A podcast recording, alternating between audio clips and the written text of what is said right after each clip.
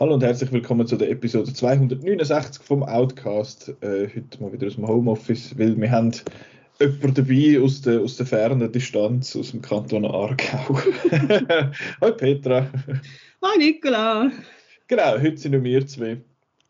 Zwar äh, geht es einmal mehr im Podcast wie in den letzten paar Wochen immer wieder einmal äh, um Anime aber nicht um irgendeine spezifische Sachen, die ich jetzt geschaut habe oder wo Petra geschaut hat, sondern um das Thema allgemein. Ähm, weil es ist jetzt doch seit ein paar Jahren wieder ein größeres Thema im Kino. Wir haben ja vor ein paar Folgen einmal äh, mit dem Thomas Waldner von einem, äh, also einem un unabhängigen ähm, Verleiher, der Animes ins Kino bringt, geschwätzt. Und jetzt haben wir gefunden, wir schwätzen einfach mal über Anime allgemein als, als Phänomen und als, äh, als popkulturelles, wie sagen wir, also etwas popkulturelles.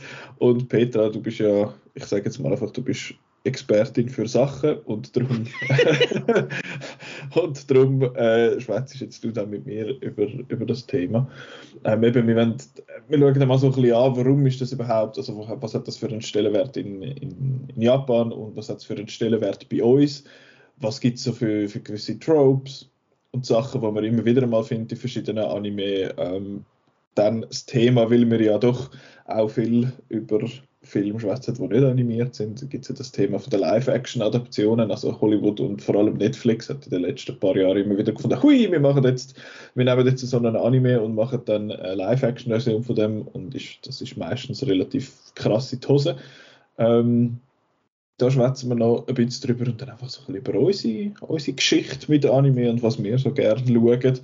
Ähm, Willst du mal anfangen, Petra, wie das so ein bisschen, was du so eine, für eine Vergangenheit hast mit Anime?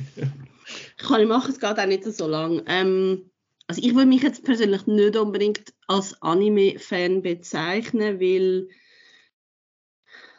ja, einfach, ich, ich, ich glaube, ich kann auch den Zeichnungsstil von westlichen Künstlern lieber, aber es gibt natürlich auch Animes, wo ähm, wo ich cool finde und wo mich auch prägt haben. Also ich meine, ich, ich habe dann eben überlegt, so zurück ähm, denkt, was habe ich als Kind geschaut und so. Und ich meine, das sind so die prähistorischen Zeiten, ich meine so in den 80er, das, das weißt du ja nicht, aber früher ist ja nicht rund um die Uhr Fernsehprogramm gewesen. Und ja, ja. so in den 80er. Und es also, noch vier meine, Sender gegeben und so. also ich meine, es war ja schon in den 70er gewesen, aber da bin ich noch nicht dabei gewesen. Aber früher hat es noch wirklich so die wirklich sehr erfolgreichen Trickfilme aus Japan gehabt, die Serien wie zum Beispiel Heidi, mhm. Pinocchio, Sindbad, also die haben wir dann auch immer geschaut, weil es hat ja sonst nichts anderes gehabt. Und dann in den 90ern habe ich sehr gerne Sailor Moon geschaut. Of course you did. Natürlich. ähm, und, und ich finde bei Sailor Moon, es ist eben, eigentlich die erste Season ist die beste, aber die Animation ist immer besser geworden, die Story ist immer schlechter geworden. Und ich meine, früher ist ja jetzt ist es mehr verteilt, früher sind einfach auf dem Super RTL, ich glaube, es ist Super RTL gewesen, oder RTL 2.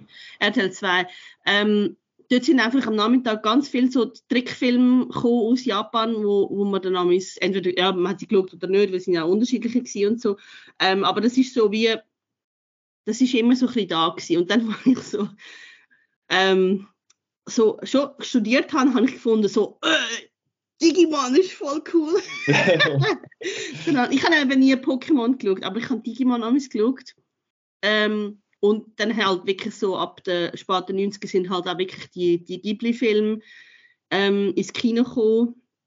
Mhm. Und, und die sind halt schon recht cool, eben so ein Prinzessin Mononoke oder Spirited Away oder so. Und ich schaue halt immer wieder Animes ähm, im Kino, weil ähm, ich gehe ja immer als Fantosch in Baden. Mhm im September und da kommen auch immer wieder ähm, Animes. Also es ist jetzt nicht so, dass ich jetzt die würde fokussiert schauen, sondern eher umgekehrt, dass ich in die anderen schaue. Dann kannst du die Animes machen und so. Aber ähm, ja, eben, also ich kenne es schon ein bisschen. ja, ja was, ich, was ich vielleicht muss sagen, ich, ich schaue halt ähm, nicht so viel querbeet, weil es sind halt viele Serien und Reihen und so und das ist Ja. mir einfach zu viel. Also es ist auch, auch ein Grund, warum ich zum Beispiel Mangas nicht lese, weil es ist, es ist einfach so viel. Wenn man sich für einen entscheidet, dann muss man irgendwie mega schauen, wie man dran kommt und irgendwie, dann wird es auch recht teuer, um das zu kaufen und so und ich, ich finde es überschaubarer, wenn man so ein bisschen bei den westlichen Comics bleibt und auch eben bei den westlichen ähm, Animationsfilmen, weil die sind nicht so ausufernd lang. Ja gut, bei den Dings, also bei den Mangas und den Comics, es gibt ja, es gibt ja bei den Mangas auch so One-Shots oder einfach so Geschichten, wo du findest, okay, die haben jetzt irgendwie sechs Band und dann ist vorbei. Oder dann gibt es One Piece, wo irgendwie, keine Ahnung, 1000 Band hat oder wie viel auch immer das es sind. Ähm, es sind 1000 Folgen vom Anime, aber ich weiß nicht, Band sind es auch Dutzende. Und, aber ich kann mir ja vorstellen, wenn du jetzt anfängst Marvel Comics lesen oder so, dass dann heißt es unten dran irgendwo in so einer Fußnote, ah ja, der ist im Fall vorgekommen im Fantastic Four äh, Issue 17 aus dem Jahr keine Ahnung, 1998 und dann gehst du dort weiterlesen und dann ist alles irgendwie verknüpft, wenn du alles willst, sehen in dem Sinn. Aber, Ja, aber es ist der- wahrscheinlich ein bisschen aufteilter. Ja, bei, der, bei, dem, ähm, bei Marvel zum Beispiel sind die meisten Hefte sind irgendwie sechs Hefte. Also die meisten Geschichten Mhm. sind sechs Hefte oder so. Und der Klassiker ist natürlich, man hat es lang geplant und dann wird das Team rausgeschmissen und ein neues äh, an und dann wird es ganz anders und ja, und dann immer wieder fangen sie wieder von vorne an zu zählen und weiss nicht was und so. Dann wird es dort kompliziert. Es wird kompliziert, aber du kannst dir wie auch, auch sagen, ja, ich lese jetzt zum Beispiel nur irgendwie X-Men oder nur Ja. irgendwie äh, Hawkeye oder nur Miss Marvel oder so. Ich glaube, das geht ein bisschen einfacher, als wenn, wenn man sich jetzt für so eine Manga-Reihe entscheidet, wo dann halt wirklich unendlich lang geht. Ja, aber das ist auch etwas, was ich jetzt nicht so mache. Ich habe gerade heute Morgen einen Manga fertig gelesen. Ähm, und ich mache also es eigentlich eher so, dass ich mich auf Mangakas, also die, die Leute, die die Mangas schreiben, ein bisschen fokussieren und schauen, die, die so ein bisschen einen Style haben und Geschichten erzählen, die ich cool finde. Und das sind meistens solche, die so ein bisschen kürzere Geschichten haben. Eben der Junji Ito ist eine von denen, wo ich, wo ich immer wieder das neue Zeug poste und eben sein längste Werk ist, ich bin nicht sicher, ob es Tomie oder Uzumaki ist, aber das sind beides Dings, die sind so dick, ich zeige jetzt der Petra mit den Fingern, das ist, was ist das, 15 Santi? 10 Santi. Nein, Ähm. Männer und, und Länge. warte, ich habe warte, ich habe da einen, ich habe da einen Du Maßstab. kannst immer denken, ein Geodreieck sind 14 cm. Sind das? Ich habe immer den Maßstab im Kopf mit 30 cm, aber das, das macht es nicht besser. Du Aber ja, hast nicht also ein es Geodreieck gezeigt. 15, ui, das ist viel mehr, ja. Ups. das sind 8, 9 cm. A gentleman's 15. Schön. Nein, auf jeden Fall ist das, ein, ähm, ist das so ein bisschen eines von seinen dicksten Werken. Ähm, und jetzt, äh, ja, aber bei mir hat es ja auch nicht mit dem angefangen. Ich habe halt eben in den Ende 90er eben den RTL 2 Block und äh, Ende 90er und Anfang 2000er noch TV3 geschaut. Das ist halt dort, wo all das Zeug gelaufen ist, eben, was ich, Dragon Ball und Captain Tsubasa und Pokémon und Digimon und Inuyasha und all das Zeug ist halt einfach dort gelaufen. Ähm, und ich glaube aber angefangen hat es wirklich einfach mit dem Pokémon-Game von dort mal und dann ist das alles, ist das immer so ein Nachmittagsblock gewesen, eben, wo ich dann gefunden habe, uh, ich, muss später ins Fußballtraining, weil bis die Yu-Gi-Oh! Folge geht noch ein bisschen länger. Ähm, ja, mit dem dann das so ein bisschen, so ein bisschen angefangen. Digimon habe ich auch geschaut und das habe ich vor irgendwie drei Jahren oder so mal wieder versucht zu schauen. Ich dachte, Das kannst, das kannst du nicht schauen. Die sind die ganze Zeit nur am, immer nur am Rumjammern. Aber ich weiß ja nicht, wie gut das Pokémon alt geworden ist. Captain Tsubasa habe ich wieder mal geschaut letztens. Ich habe die, ich habe die Blu-ray-Box gekauft. Und es ist schon immer noch recht witzig, aber eben teilweise ist es irgendwie, ja, immer wenn sie ausholen zum Schuss, also Captain Tsubasa ist ein, ein Fußball-Anime. Und immer wenn sie ausholen zu einem Schuss, dann gibt es so ein Flashback, warum das jetzt sie das machen, warum das sie jetzt das müssen gönnen für den sterbenden Vater oder so, so Zeug.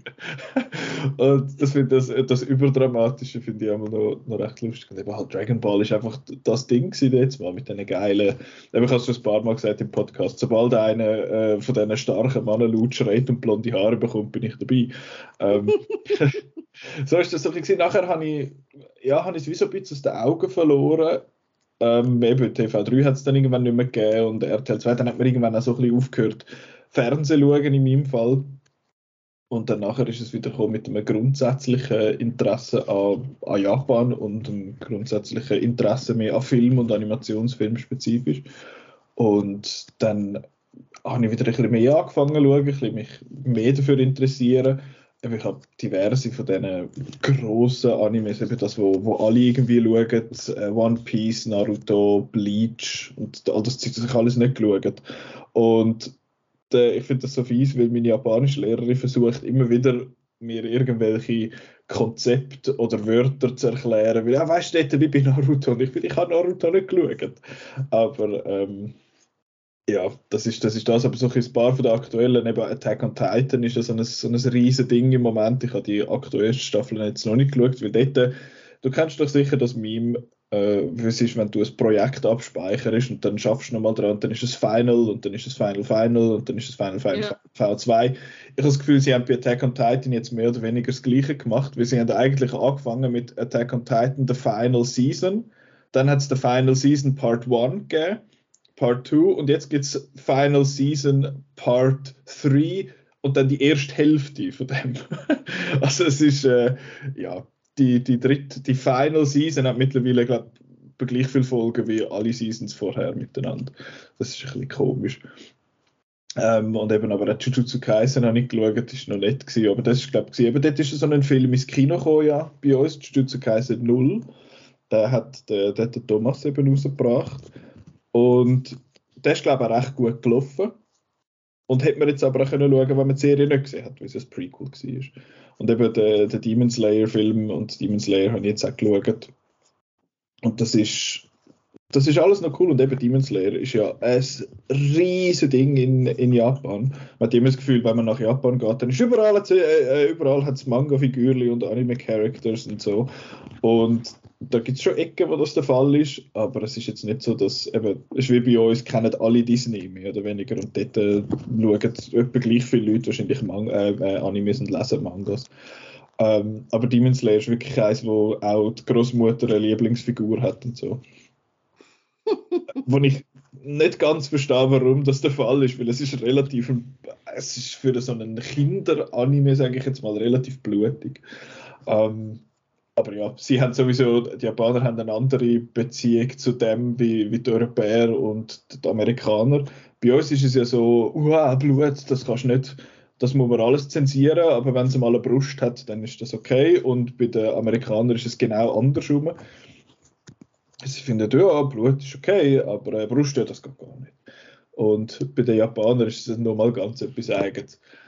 Ähm, Genau, eben der Stellenwert in Japan für, für die Sachen sind, ist sehr hoch. Also der, der Anime und Manga sind sehr wichtig in Japan. Das ist auch aus wirtschaftlichen Gründen, weil es äh, die ganze Industrie extrem viel Geld einspielt. Angefangen hat das Ganze jetzt mal in den 60er mit dem äh, Osamu Tezuka. Das ist eine, äh, das ist so ein, ein, ein, ein Animator gewesen. Und der hat zum Beispiel, der hat angefangen mit Astro Boy. Und Astro Boy ist dir sicher ja auch äh, ein Begriff. Hast du das einmal geschaut? Ähm, nein, aber also ich, ich, ich kenne halt den Namen auch sonst, weil, ja, den kennt man. das ist einfach so ein Name. Und es gibt ja auch so Cartoons in, äh, in, in Japan, eben wie zum Beispiel Doraemon oder, ähm, wie heißt jetzt der andere? Es gibt noch einen, wo irgendwie seit, Ahnung, sieben, wo es irgendwie 7000 Folgen gibt, wo, glaube ich, seit, Ahnung, 60 Jahren jede Woche eine Folge rauskommt oder so. Und den habe ich jetzt aber wieder vergessen. Das ist einer, wo einfach so Leute ein bisschen Sachen machen, so fast eine Familie aus Japan. und was der, der Osamu, Osamu Tezuka übrigens auch gemacht hat, ist äh, Kimba. Vielleicht zeigt dir das ja etwas. Willst du da grad, wenn wir da gerade einhängen mit Kimba und Simba oder wenn wir das ein bisschen auf später nach der Geschichtslektion machen? Wie du willst.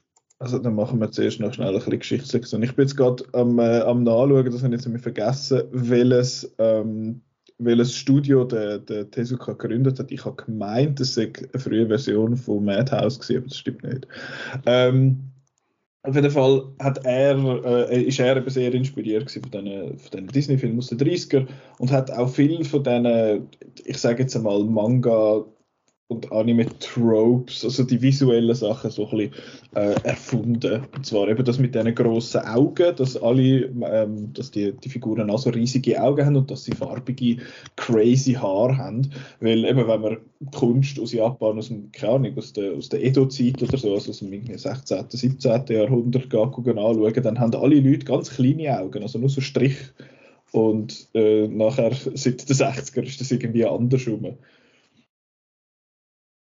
Ähm, dann nachher so wirklich, es ist dann eben, äh, es ist alles sehr wirtschaftlich getrieben, das Ganze, weil äh, Japan hat ja nach dem Zweiten Weltkrieg einen mega Boom gehabt, also es ist allen irgendwie, es ist Geld rum im Teufel so ab.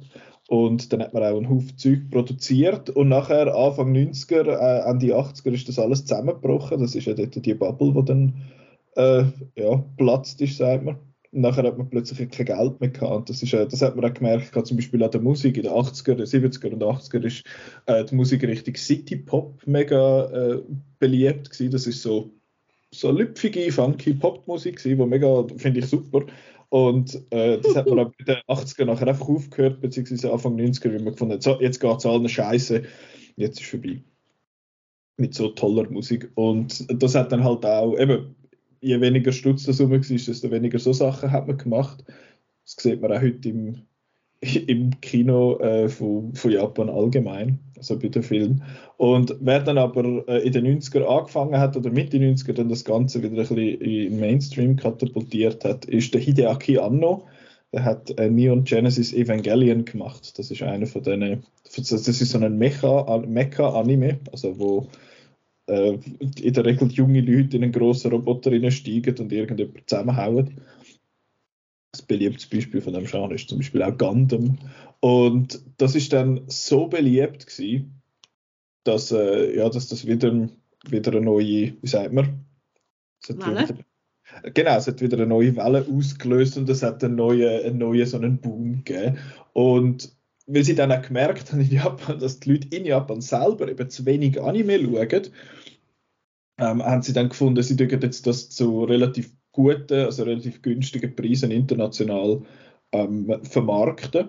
Und eben, das ist vielleicht bei den Leuten in meinem Alter, zumindest ist es so gewesen, aber ich glaube auch Leute, wo, wo, wo älter sind als ich, ist es, wenn du irgendwie auf Italien in die Ferien bist, dann hast, bist du immer wieder mal an so einem Dragon Ball Dings oder so vorbeikommen. Also die Manga- und Anime-Kultur, sage ich jetzt mal, ist so in, in Spanien, Frankreich und Italien, ist die riesig gewesen.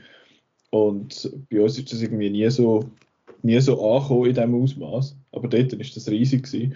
Ähm, und nachher mit Pokémon ist es dann weltweit explodiert und vor allem auch in den USA, was dann mega beliebt worden ist. Ich meine, Pokémon ist bis heute eine von der, von der wertvollsten Entertainment-Marken überhaupt. Ähm, und das ist wirklich etwas, wenn du nach Japan gehst, dann hast äh, du hast überall so, so Selekta-Automaten quasi. Und dort hat es überall wieder mal so ein, irgendein Pikachu drauf oder irgendeine Zusammenarbeit mit einem, was weiß ich, einem lokalen, ähm, wie sagen wir, irgendeinem Shampoo oder so. Oder auch ihre, also sie haben, Softbank heißt es, glaube ich, das ist ihre, ähm, das ist ihre, ihre Swisscom, so ein, so ein Funkanbieter, halt Mobilfunkanbieter. Und dort hat es halt auch immer wieder mal so ein Pikachu-Teil irgendwo. Und sie machen eh mega viel so Crossovers. Also ich habe letztens ein Foto gesehen von einem Spülmittel, also von so einem Waschmaschinen-Spülmittel mit Attack on Titan-Figuren drauf. Ähm, ich ich weiß es nicht. Oder eben, du hast, du hast, es ist das machen sie eh mega gut, dass sie alles so, so Crossovers machen, also dass du irgendwelche Gesichtsmasken mit den Evangelion-Characters drauf überkommst oder irgendeinen Rasierschuh mit Figuren aus Jujutsu Kaisen oder irgendwas. Es muss, es muss überhaupt keinen Zusammenhang haben. Es muss einfach die Figur da drauf geklatscht werden und dann kaufen das die Leute. Das ist wahrscheinlich ähnlich, wie wenn bei uns auf irgendeiner Kelloggs-Packung der Darth Vader drauf knallst oder so und dann gibt es ja, steigert das den Verkauf wahrscheinlich schon. Ähm, aber was wir gar noch nicht angetönt haben jetzt, das ist, warum das auch Anime und Manga so wichtig ist für Japan, also politisch. Weil Ähm, Japan verkauft sich seit dem, ich sage jetzt mal seit dem Zweiten Weltkrieg, verkauft sie sich so ein bisschen als, ah, das ist mega herzig und das ist alles kawaii und so. Und das ist, das ist der, der ganze kulturelle Teil ist ja das mit der, ja, es gibt ja in der Politik gibt's ja Soft Power und es gibt Hard Power. Hard Power ist, was du für Knarren hast und wie groß das deine Armee ist. Und Soft Power sind halt eben zum Beispiel Sachen wie Kultur und wenn du sagst, okay, meine Kultur ist mega wichtig auf der Welt und die Leute haben das gern, dann hast du als Land ein gutes Image, noch jemand anders. Und das kann natürlich deine politischen und wirtschaftlichen ähm, deinen Einfluss steigern in dem Ganzen. Und Japan ist sehr, sehr stark in dem, in dem Soft Power. Und eben, sie empfehlen so, ah, Hello Kitty ist das, was wir international kennen. Ah, das ist mega cute und mega herzig und das machen sie jetzt seit dem Zweiten Weltkrieg mit und auch ein bisschen zum Ablenken davon, was sie dort alles so verbrochen haben, eben mit diesen ganzen. Äh, wir haben im Podcast, im, ähm, im Catch-up ja mal über den Handmaiden geschwätzt. Das ist ja auch so etwas mit diesen mit den Pleasure Women, was da gemacht hat. Und Japan hat sich ja bis heute nicht bis äh, bei Korea entschuldigt für das. Ähm, und Korea droht im Moment auch Japan so ein bisschen den Rang abzulaufen, was das Ganze angeht. Weil eben, früher ist ja eben Anime und Manga ist mega beliebt gewesen, und dann hat es J-Pop gehabt und man hat immer gemeint, die Japaner leben irgendwie in der Zukunft, weil sie so technologisch so weit voraus sind und das gilt aber seit den 90ern nicht mehr. Ich meine, Schau, geh mal auf irgendeine Webseite von, von irgendeiner, irgendeiner japanischen Webseite. Die meisten davon sind in den 90er stehen geblieben. Ähm, sie produzieren primär Sachen für ihre eigenen Märkte, nicht wirklich mehr international. Und Südkorea hat halt mit K-Pop wahrscheinlich eine von der das hat eine riesige Marke und auch die ganzen K-Dramas, also irgendwelche Fernsehserien und Filme sind riesig, sie sind technologisch viel weiter, also es ist, äh, das wird noch interessant dort in die Richtung, aber eben das ist ein Grund, warum das äh, Anime sehr wichtig ist in, in Japan, weil es eben ihnen eine gewisse Macht verschafft international, weil sie wissen, okay, oh, das ist etwas, ein wichtiges Exportgut, das die Leute auf der Welt gerne haben. Das wäre doch irgendwie doof, wenn wir jetzt die, die das coole Dings für unsere Bevölkerung machen, würden hässlich machen. Genau.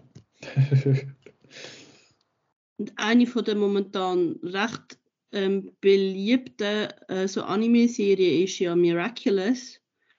Mhm. Ähm, das ist eine, eine französisch-koreanische Koproduktion und im Sommer kommt der Film ins Kino, und ich mich schon darauf freue. Hast du das geschaut? Ja, immer noch. Es läuft ja noch. Das ist sehr gut. Also, ist das ist Miraculous? Das ist jetzt eben etwas, wo ich wieder nicht rauskomme. Das ah, das ist, ist das, der Ladybug und Cat Ladybug Noir. und Cat Noir, so. genau. Das ist eben, es ist eben recht, eigentlich, also ich finde es wirklich gut. Es ist so als Teenie-Serie ist es wirklich gut und es ist auch als Superheldengeschichte wirklich gut. Okay, das ist das, wo, wo ich immer wieder mal über den Weg gelaufen bin.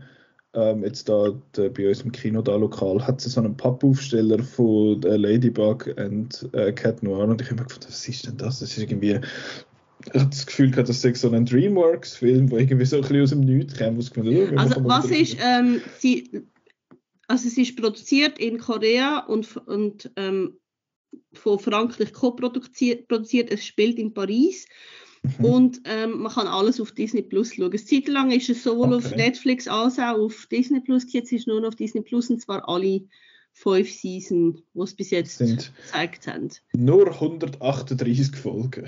genau, und es ist, äh, also ich schaue es auf Deutsch, weil ähm, ja, Französisch kann ich nicht so gut und auf Englisch ist es recht schlecht. Und was eben noch schön ist, der Film kommt ja im Sommer raus und der ist eigentlich wie nochmal, er fängt wie nochmal von vorne an. Okay. Also es ist eigentlich wie, es ist wie ein Neueinstieg für alle. Ähm, und es ist wie noch ein bisschen besser animiert und es ist, also es ist eigentlich recht gut, um nochmal Leute abholen. Und es ist ein Musical. okay. Es ist alles. Es ist alles. Es ist einmal alles. Okay. Aber das ist echt gut. Ich jetzt das, äh, ich jetzt das, ähm, dass das Miraculous ist, habe ich jetzt irgendwie nicht mit überkommen, oder? Miraculous le Film. Ist auf IMDb, aber bei uns heißt er, glaube ich, einfach äh, Ladybug und Cat Noir, oder?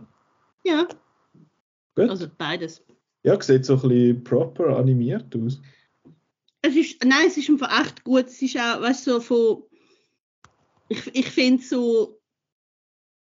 die Figurenentwicklung ist wirklich gut. Es geht nicht einfach nur darum, irgendwelche Bösewicht abzuhauen, sondern es ist wie eine Entwicklung da und es ist eigentlich jede Season, er macht etwas anderes. Also es ist auch der Konflikt und, und die Herausforderung, der Böse zu besiegen, ist immer ein bisschen anders, weil sich die Umstände ändern. Das jetzt ist gerade die fünfte Staffel und da hat sich wie alles nochmal auf den Kopf gestellt. Das ist, das ist recht gut. Okay. Und es ist wirklich so, kleine Kinder können es schauen und Erwachsene können es auch schauen. Also so ein bisschen der Disney-mäßige, also ich sage jetzt, Ja, so ein Ja, bisschen der, der Ansatz. ja. Gut. Ähm, was ich mir jetzt da noch notiert habe, sind eben so ein paar von diesen Tropes und so Sachen, wo man, äh, wo man in Anime immer wieder sieht. Etwas vom Ersten, wo man vielleicht mal so ein bisschen über den Weg läuft, sind die Zielgruppen. Das ist in, äh, das ist in Japan, sehr, also beim Manga und Anime sehr wichtig, was du für Zielgruppen hast. Und da gibt es etwas, was man vielleicht schon gehört hat, ist Shonen. Was ist ein, ein Shonen-Anime oder ein Shonen-Manga? Es gibt auch ein, ein Magazin, das heißt Shonen Jump. Das ist dort, wo dann einmal so die einzelnen Chapters äh, rauskommen von, von, diesen, von so neuen, neuen Serien. Und Shonen heißt wortwörtlich einfach junger Mann. Und das ist das Ziel, das Zielpublikum sind Buben. Und die allermeisten so bekannten und beliebten Mangas und Animes sind, sind Shonen sind schon in Sachen, also zum Beispiel Naruto, also die Hauptfigur ist auch in der Regel ein junger, also ein Bub zwischen irgendwie 15 und 17 oder so. Ähm, eben Naruto, One Piece, Dragon Ball, Demon Slayer, Jujutsu Kaisen, all die, das ist alles, das ist alles so ein bisschen aus dieser Region. Das Gegenstück für die Mädchen ist Shoujo, das heißt junges Mädchen oder junge Frau. Ähm, Sailor Moon ist zum Beispiel ein Beispiel, ein modernes, ein Neujahrsbeispiel ist Fruits Basket. Ähm, ich weiß jetzt nicht, sagt ihr Revolutionary, Revolutionary Girl Utena etwas? Nein. Das ist eine, glaube ich, aus den 80er und das sieht, das habe ich bis heute leider nicht geschafft, um das zu schauen. Es sind eben nicht einmal so viele Folgen, ich glaube 30 oder so oder 40, was für, ein, äh, was für so einen Manga eigentlich noch, äh, so einen Anime eigentlich noch geht. Ich schaue gerade mal schnell, sie hat so pinke Haare, wenn es mich nicht täuscht. Und es Mhm. sieht eben eigentlich noch, noch recht cool aus. Es ist so ein, so ein Oldschool Ende 90er ähm, Anime. Das ist eben, ich meine, ja, Revolutionary Girl, das heißt äh, Shoujo, was ist es? Shoujo Kakume Utena auf, äh, auf Japanisch, das ist so ein Beispiel. Ähm, und dann gibt es das auch noch für Erwachsenere, weil eben, du hast es gesagt vorher, Petra, ich bin jetzt gar nicht sicher, ist das gewesen, bevor wir aufgenommen haben oder schon während wir aufgenommen haben, dass, ähm, wie heißt es? Was soll ich jetzt wollen sagen? Jetzt habe ich es vergessen. Wow. Ähm, dass ah, Animes äh, oder animierte Sachen sind für Kinder. Ja, das haben wir noch nicht gesagt. Im, Das ist außerhalb gewesen. genau.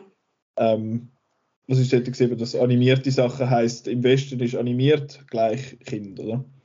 Ja, und ich glaube, ich glaube, ich, also ich erkläre mir das so, dass einfach wahrscheinlich Disney so prägend war Ja. für Animation, dass es, dass man das wie so einfach lang angenommen hat, Animation gleich für Kinder, aber ich glaube, es hat auch damit zu tun, dass ähm, dass, also zum Beispiel beim Deutschen ist es sehr lang so gewesen, dass, ähm, dass man gefunden hat, ähm, fantastische Sachen sind für Kinder und ähm, halt Märchen sind für Kinder und auch halt Illustration ist für Kinder und auch Comics ist für Kinder, was ja überhaupt nicht stimmt. Mhm. Also es ist ja, es hat ja dann so ab den ab der 50er so einen so eine Schmierkampagne gegeben, international gegen Comics, dass das die Jugend ähm, Vergiftet. verführen. Also es ist von Amerika ausgegangen und so. Ich glaube, es hat Sicher, wieder dem religi sicher religiös äh, motiviert gewesen, das Ganze. Ist wie wahrscheinlich gegen, später dann gegen Games oder Metal oder so. Ja, also es ist natürlich auch so, dass ähm, es gibt so, also man kann dem sagen, es gibt in, also mindestens in der westlichen Kultur gibt es so einen, einen, eine Tendenz dazu, dass man findet, ähm, ältere Mo Medien sind mehr wert als neu. Das heißt, dass die Schrift ist mehr wert als Bild. Mhm. Und dass man dann immer so ein bisschen findet, wenn es mit Bild ist, dann ist es weniger wert. Das ist auch, das, also ich meine, praktisches Beispiel ist der Film. Also dass Ja. man, eben sagt, das Buch ist besser, weil es ist halt das Buch, es kann mehr. Aber ich meine, ein Film ist multimodal, man kann verschiedene Sachen gleichzeitig transportieren, was, es, mhm. was ein Text eigentlich nicht kann. Und es gibt einfach tiefsitzende Vorurteile gegenüber dem Bild. Und man könnte es eben auch so schauen, dass man halt das Bild vor allem den Kind zutraut, weil sie halt noch nicht so gut können lesen und so. Mhm. Aber eben, ich meine, es ist, es ist letztlich ein, ein sehr eine künstliche Einteilung, dass man sagt, Animation ist für, für nur für Kinder, nicht für Erwachsene. Mhm. Ja.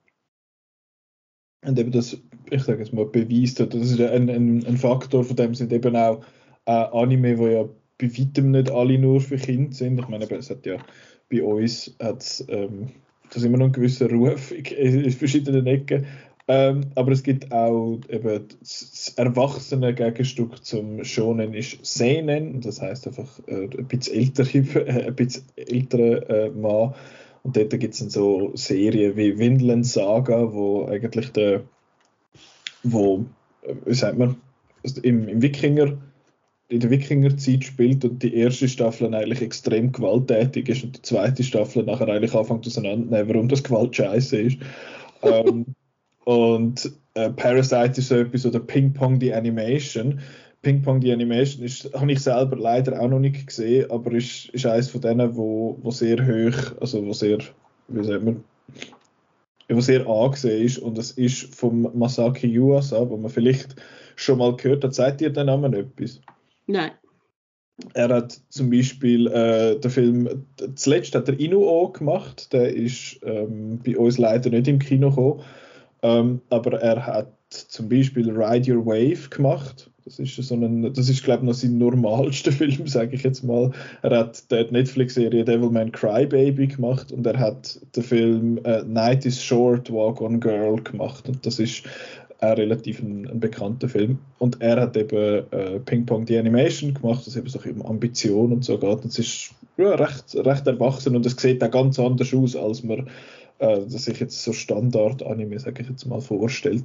Und das weibliche Gegenstück zu dem, zum Szenen ist Jose und das ist eben für erwachsene Frauen. Und ich habe gemerkt, beim so ein bisschen Beispiel raussuchen, es gibt ja, je weiter ab, dass ich jetzt da komme, desto, desto weniger Beispiele gibt es. Also für Jose gibt es schon nicht mehr so viele bekannte Beispiele.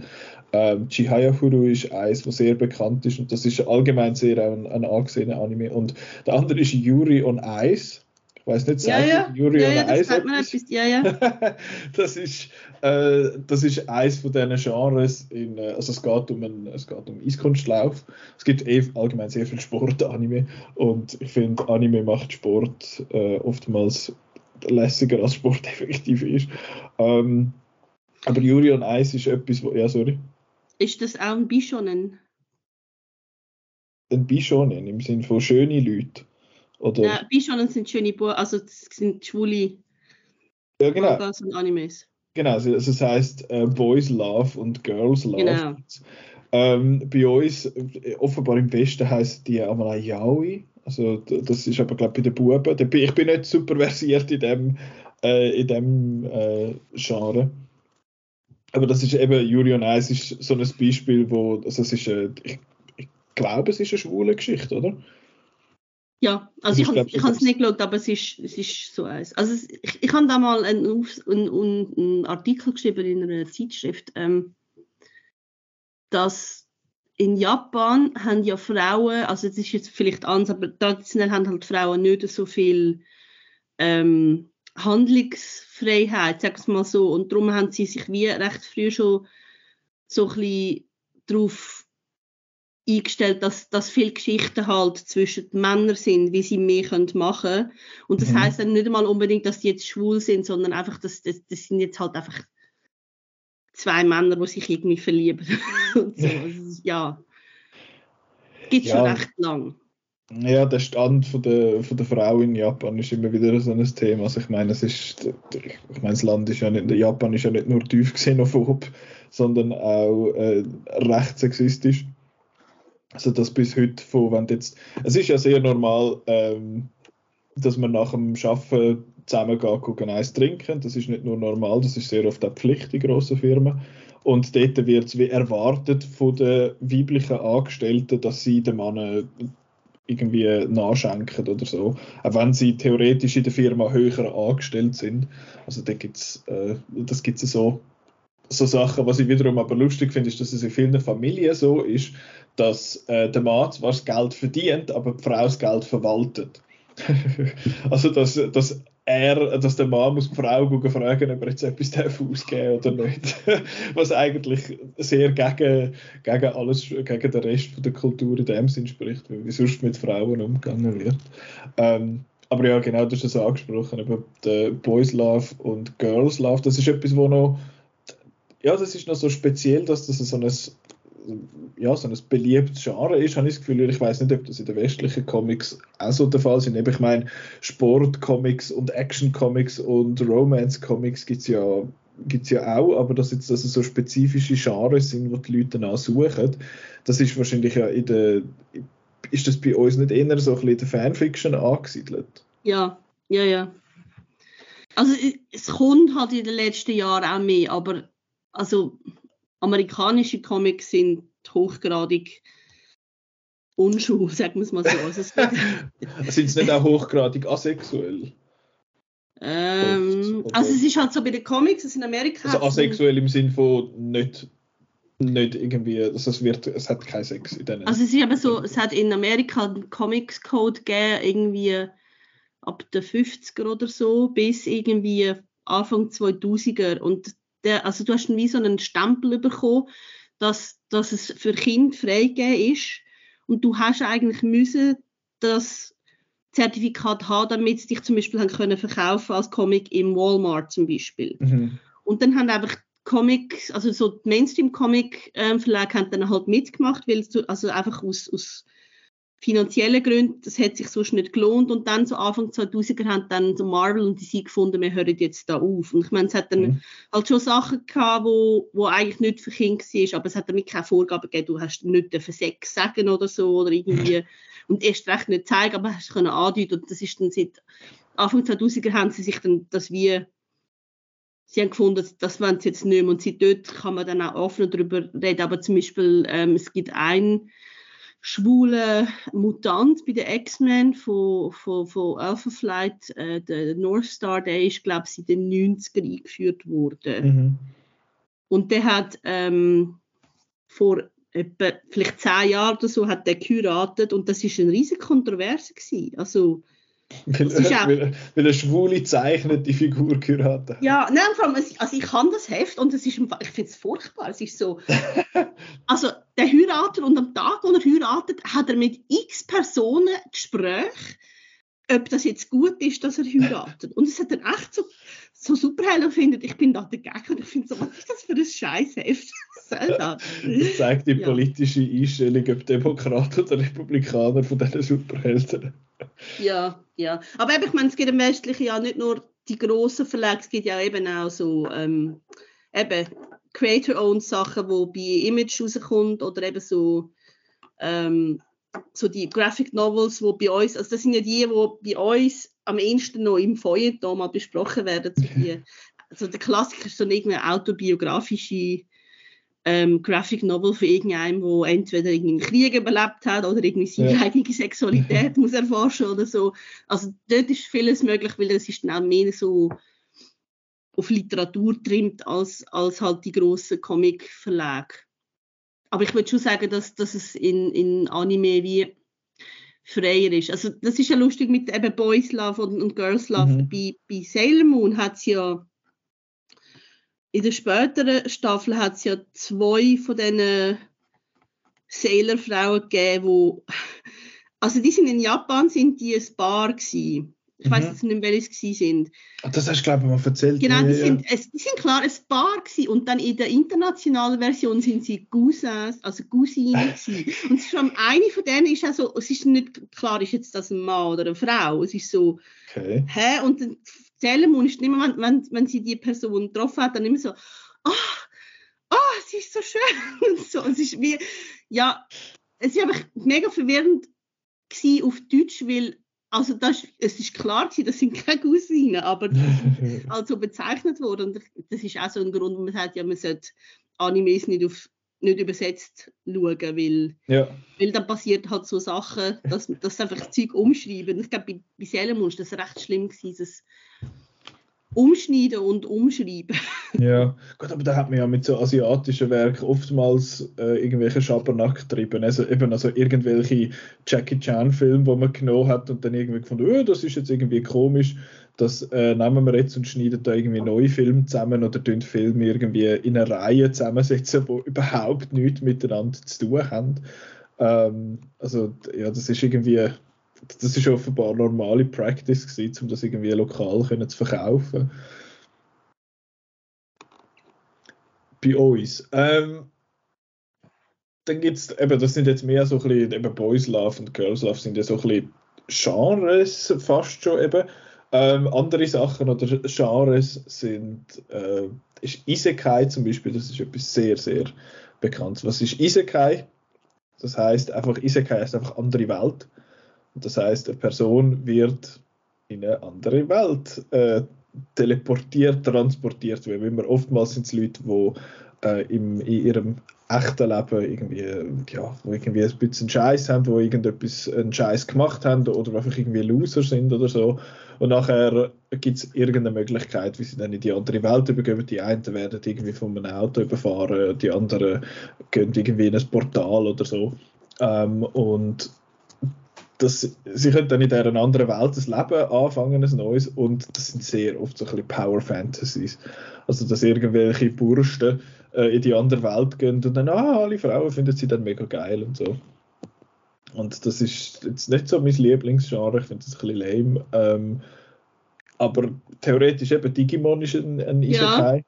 weil dann gehen sie in die andere Welt, das ist aber, da geht es ja um etwas, etwas anderes, das ist nicht in dem Sinne Power Fantasy so. Ähm, oder was ist noch, also einer von der größten ist glaube Fate, das ist eine, eine grosse so eine Isekai-Serie. Ähm, aber ja, und auch bei uns ist, ich glaube, die ist auf Netflix gelaufen, Overlord, das habe ich jetzt ein bisschen, das ist eben auch so ein bisschen Power Fantasy-mäßig, aber ich glaube, Overlord fängt dann an, sich an lustig zu machen über das, über die, über die ganzen Tropes. Ähm, auch schön eben von wegen viele, äh, ein Mann, der von vielen Frauen angehimmelt wird und so, ist Harem. Es gibt effektiv Harem-Animes, die heißen so äh, und Mangas. Und auch schön, es gibt Reverse Harem. das ist, wenn eine Frau halt von vielen Männern angehimmelt wird. Das, das gibt es inzwischen auch in der, ähm, in der Fantasy- und Romance-Literatur. Im Westen okay. gibt es das auch schon. Der heißt auch so, oder ja. heißt wirklich? Also mindestens die Fans nennen es so. Ich weiß nicht, ob es offiziell so heißt. Okay. Ja, es ist eben einmal. Ich, ich selber ja, kann jetzt mit dem nicht mega viel anfangen. Ich finde das sehr unattraktiv als Idee. ich muss das ja, nicht lesen und schauen.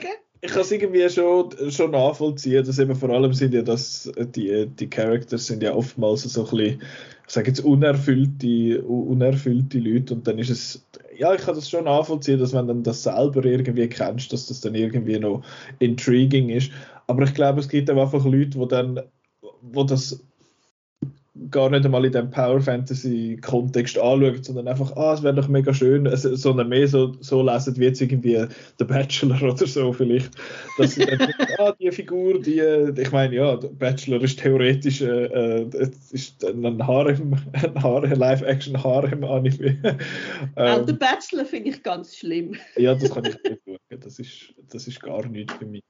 Ähm, aber ja, ich kann mir das irgendwie schon, ich kann das schon nachvollziehen. Ähm, eben Mecca habe ich vorhin mal schnell erwähnt und dann gibt es noch die, äh, wo bei uns so einen gewissen Ruf haben, also eben Etchi oder äh, Hentai.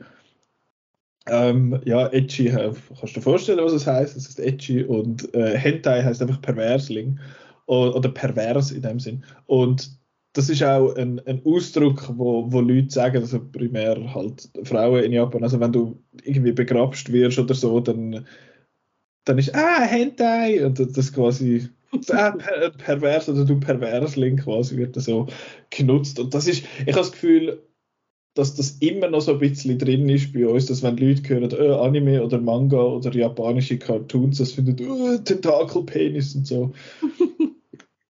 dass das irgendwie so etwas ist. Und äh, ich habe so eine, ich habe noch gelesen von so einer Studie, das war interessant gewesen, dass äh, introvertierte, ängstliche Leute, hello, ähm, äh, eher auf animierte Pornografie anspringen. Ist in meinem Fall jetzt irgendwie nicht so der Fall. Ich kann mit dem nicht so viel anfangen, muss ich sagen. Ähm, aber ja, es macht auch Sinn, weil die Japaner sind ja sind eher ein introvertiertes Volk und es werden auch Gefühle nicht so gezeigt, dass es wird alles so ein bisschen für sich behalten und dass man sich dann in diesen Ecken so ein bisschen auslebt vielleicht. Ähm, ja, das, das macht noch, scheint noch irgendwo Sinn zu machen. Aber ich finde das interessant. Ich weiß nicht, wie breit, dass das bekannt ist. Aber ich habe letzte, da wird man dann nächste oder glaube übernächste Woche von mir hören, was ich zum Film Urotsuki Dochi denke. Ähm, das ist recht ein infamous äh, Manga, äh, Manga, Anime, wo ich zuerst habe, ja, der ist einfach so ein bisschen, ja, ist so ein bisschen Hentai nach, aber nein, es ist einfach ein Full-on Hentai mit Dämonen und allem, allem Wüsten. So ein bisschen, wahrscheinlich, ich weiß nicht, ob der das Bild irgendwie geprägt hat. Ähm, und es ist so, dass ja in, äh, in pornografischen Inhalten in Japan sind jetzt die Live-Action oder ähm, animiert, sind ja die Geschlechtsteile zensiert. Also äh, ja, weibliche wie männliche Geschlechtsteile sind zensiert.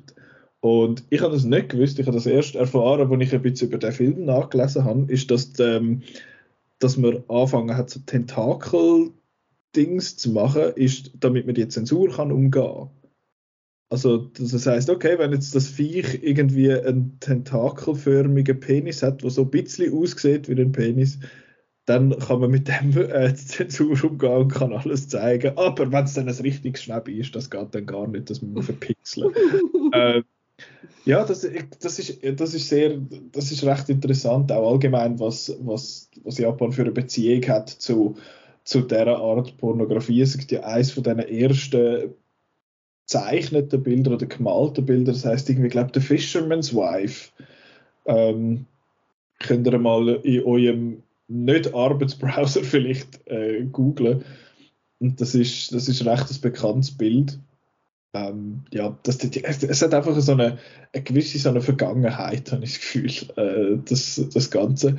Ich selber kann jetzt mit so Hentais nicht so viel anfangen, muss ich sagen. Aber da gibt es ja da gibt's große Communities und ähm, viele verschiedene Auswahlen von, äh, ja, ich sage jetzt mal, ein bisschen zugänglicheren Sachen zu recht abgefahrenem Zeug.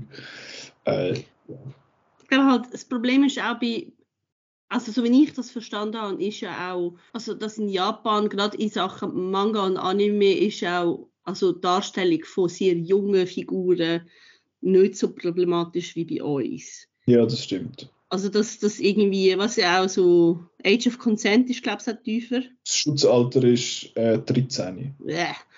Eben, und, grotesk Und dann, dass man einfach halt Bilder halt zeigt, wo für uns wäre das halt wirklich Kinderpornografie. Mhm. Und, und wenn dann das, also es ist ja sehr problematisch.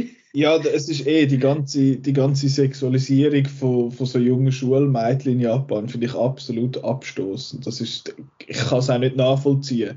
Und ich meine, wenn du dann irgendwelche so schonen Animes schaust, wo halt eben, es spielt ja, kann ich, ich habe das Gefühl, drei Viertel von diesen, von diesen Shows spielen irgendwann an einer Schule. Und dann sollten es irgendwie 14-, 15-jährige Mädchen sein, die aber riesengroße Brüste haben.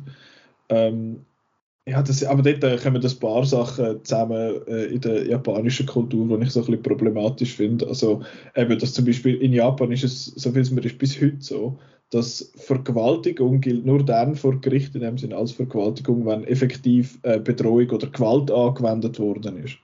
Also wenn du jemandem etwas in Drink tust und dich nachher vergehst an dieser Person, ist das gesetzlich gesehen keine Vergewaltigung. Ähm, Außer bei Kind aber ich bin jetzt dort nicht ganz sicher, wie, wie dort eben der Cut-Off ist, ob jetzt da ob das bei 14 schon wieder nicht mehr gilt. Aber eben, das ist, das ist etwas, was ich absolut grotesk finde. Ähm, aber eben allgemein haben die Animes und auch die Leute in, in Japan so eine, so eine Faszination mit ihrer, mit ihrer Schulzeit, mit ihrer Highschool-Zeit auch. Darum spielen, habe ich das Gefühl, drei Viertel von all diesen Animes in einer Highschool. Ähm, und das hat man mal so ein bisschen zurück, darauf zurückgeführt, sage ich jetzt mal, ähm, dass für viele Japanerinnen und Japaner so die Highschool-Zeit einfach die schönste Zeit war von ihrem Leben. dass sie, äh, weil da bist du eben 15, 16, 17, 18 und dann gehst du in die Schule, du hast so deine Leute, das ist alles noch so ein bisschen unbekümmert halt. Ähm, man macht so ein bisschen die extra, wie heißt es, extracurricular activities, also so, eben so irgendwelche Hobbysachen außerhalb der Schule. Man hat noch nicht so wirklich Verpflichtungen und nachher geht es dann halt ins Arbeitsleben und in Japan ist ja die Arbeitskultur auch äh, ja, mäßig, äh, mäßig gut, eben, dass du viel Überzeit musst machen und dass die Leute äh, überarbeitet sind und dass es eben ein bekanntliches Wort gibt dafür, durch den Tod durch Überarbeitung. Ähm, es gibt eben die Nomikais, also die Trinkzusammenkünfte in dem Sinn, wo du nach dem Arbeiten bis, was weiß ich, wie spät noch musst du saufen mit, äh, mit den Kolleginnen und Kollegen. Ähm, und das passiert halt oft auch so ein bisschen aus Respekt, sage ich jetzt mal, so der Vorgesetzten gegenüber. Man geht nicht vor dem Vorgesetzten heim. Wenn der Vorgesetzte halt dort hockt bis um 9 Uhr, dann bleibt man auch dort bis um 9 Uhr, wenn man eigentlich seit um 2 nichts mehr zu tun hat. Ähm, ja, das ist so ein bisschen das eben, es heisst, ja, die Japaner sind mega fleissig, aber sie sind einfach, sie schaffen viel, aber sie sind wegen so Sachen teilweise wahnsinnig ineffizient.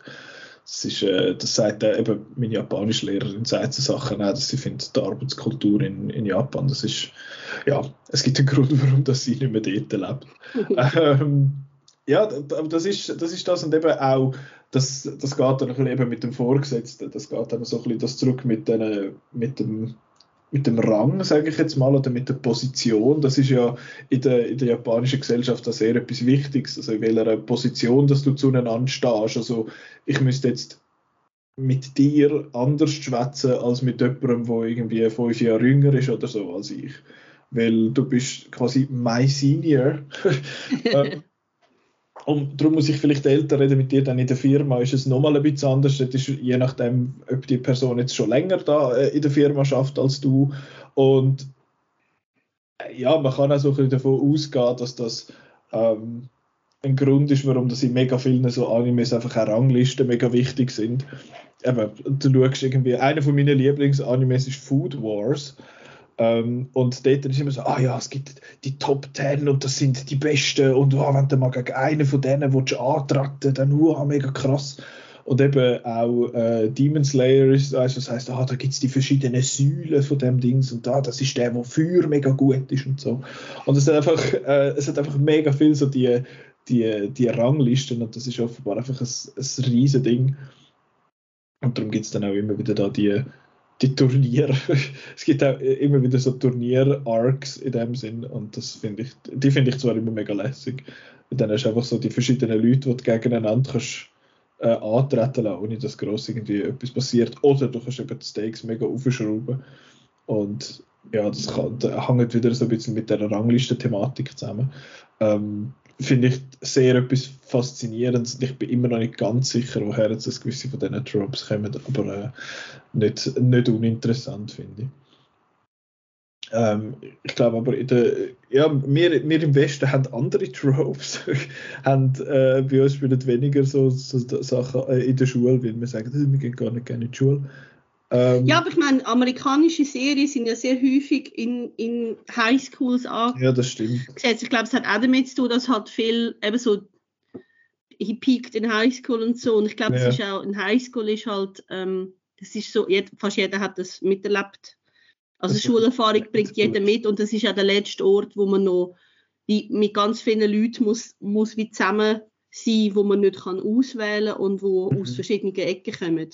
Ja, das stimmt. Und ich meine, viele, viele amerikanische Serien sind eigentlich wie zu lang an der Highschool. Also der Klassiker ist, dass sie irgendwie das zweite Jahr einfach zweimal machen. Also es wird nicht, nicht thematisiert, aber es ist einfach, sie machen nicht, also sie fangen nie im ersten Jahr, sondern immer im zweiten und es geht immer irgendwie vier Jahre, obwohl sie eigentlich nur drei Jahre müssten machen. Ja, es ist, amerikanische Serien sind doof. einfach mal per se. Ja. Ähm, jetzt, das ist so ein bisschen deine, ich sage jetzt mal, Expertise eben mit, dem, mit der westlichen, so der, der Unterschied zwischen, zwischen den westlichen Animationen und der, und der japanischen Animationen. da würde ich eigentlich primär dir das Wort übergeben. Und du da wahrscheinlich mehr zu sagen hast dazu als ich, oder? Wie, wie meinst du jetzt einfach ähm, all, allgemein jetzt? ja, allgemein.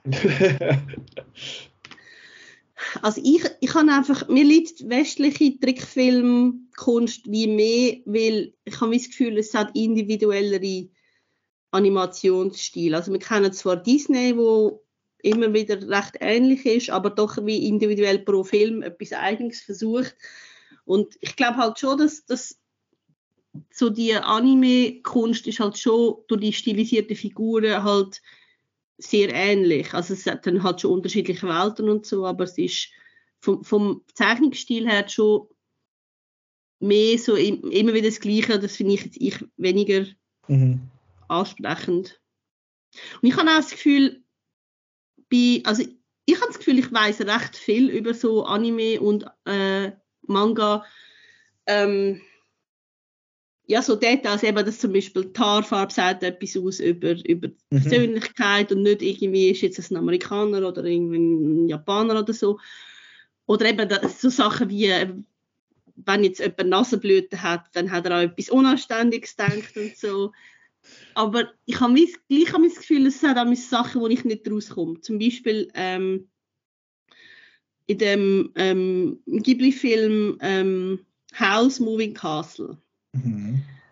Ähm, ich das Buchverlag von der Diana Wynne Jones sehr toll finde, bin ich gegenüber einem Ghibli-Film sehr zwiespältig eingestellt, weil ich habe das Gefühl, es gibt gewisse Sachen, die ich nicht verstehe als Europäerin. Mhm. Weil es ist einfach ein bisschen anders. Hat ja, du hast den Film gesehen? Ja. Also es hat ja das Haus mit dieser Türe. Und mhm. man kann ja den Durchlauf drüllen und dann kommt er an unterschiedlichen Ecken wieder raus. Und das eine ist so ein, wie so eine Zwischenwelt, wo so ein flügendes Ding ist und es ist wie Krieg und so. Und ich, so mhm. ich habe das gesehen und ich habe gefunden, das verstehe ich nicht. Ich habe mir gefunden, das ist jetzt etwas, wo ich wie gemerkt habe, da fehlt mir, glaube ich, der kulturelle Hintergrund, ja. um das richtig einordnen ja. Das ist das also ein bisschen der Grund, glaubst du, warum dass du eben halt eher auf der, ja, macht ja eigentlich auch Sinn, dass man auf, dass man als Westler eher auf westliche Person, äh, Person, Animation ähm, anspringt in dem Sinn, weil man eben kulturell halt einfach näher dran ist und dass man viele von so, ja, dass man kulturelle Kontext einfach gerade schon hat, wo, wobei, dass man eben in, in Anime teilweise irgendwie muss finden, so, aber hä, warum, hä? Ja, also ich muss auch sagen, mir, mir ist auch bei Comics ist, ist Zeichnungsart mega wichtig. Und wenn ein Comic mhm. gut ist, aber er ist nicht schön gezeichnet, dann, dann gefällt mir der nicht. Also, ja, das geht mir macht, aber ähnlich. Eben, und, und das ist jetzt halt bei Anime und Manga ist jetzt halt wirklich so, das ist, es kann sehr schön sein, aber es ist jetzt nicht etwas, wo ich glaube finde, boah, ich muss jetzt das gerade lesen, sondern es ist immer so, es muss mich dann mit einer guten Geschichte einfangen. ja. Ich finde das eben noch lustig. Ich habe auch ein paar. Ich, habe, ähm, ich bin jetzt nicht mega der Comic-Leser und auch nicht mega der Manga-Leser. Ähm, aber mir geht es für mich ist der Style mega wichtig. Und gewisse so ältere, vor allem Marvel-Comics, schaue ich dann so an. Ich finde so, oder auch DC-Comics schaue ich das an. finde so, das ist einfach ein bisschen hässlich. Also, der, ich weiß jetzt nicht mehr, was es. Irgendein, irgendein mega, so einen super großen äh, Batman-Comic. Ich glaube, Death in the Family ähm, der ist, ich kann das sagen, ich finde ja, das ist alles irgendwie ein bisschen, es sieht alles irgendwie ein bisschen grusig aus, es ist alles so ein bisschen, ja, ich weiß nicht, eben die Mangas sind ja in aller Regel äh, schwarz-weiß. Und sie sind ja auch spottbillig, also in Japan kostet so ein Manga irgendwie 2,50 so eine neue und bei uns kostet dann halt 10 Stutz, aber eben, da muss, muss man noch übersetzen und alles. Und allgemein ist offenbar Papier in Japan mega günstig. Ähm, ja, mir, mir gefällt das schwarz-weiße Daytouren eben einmal noch und gewisse von diesen von diesen super Comic-Cartoony Farben, die dann eben in den westlichen Comics so ein bisschen passen mir dann wiederum nicht so. Ähm, ich liebe ja, Farben, Farbe ist super. Ich habe auch sehr gerne Farbe. An dem Zeitpunkt zum Podcast auch Farbe habe ich gerne. Was ist denn Lieblingsfarbe? Nein, ähm, Nein ich, ich finde auch äh, so, so farbige Dinge mega cool. Ich meine, eben gewisse, von, gewisse Animes sind ja dann auch ultrafarbig und das finde ich mega cool, aber äh, gewisse, gewisse so Comics, wenn ich, wenn ich jetzt so viel angeschaut habe von diesen Classics, sage ich jetzt mal so die westlichen, hat mir jetzt irgendwie hat mich jetzt irgendwie nicht so ähm, hat mich jetzt das nicht so umgehauen und das, das Stilisierte von dem Schwarz-Weißen vom ähm, von den Mangas eben aber eigentlich noch cool.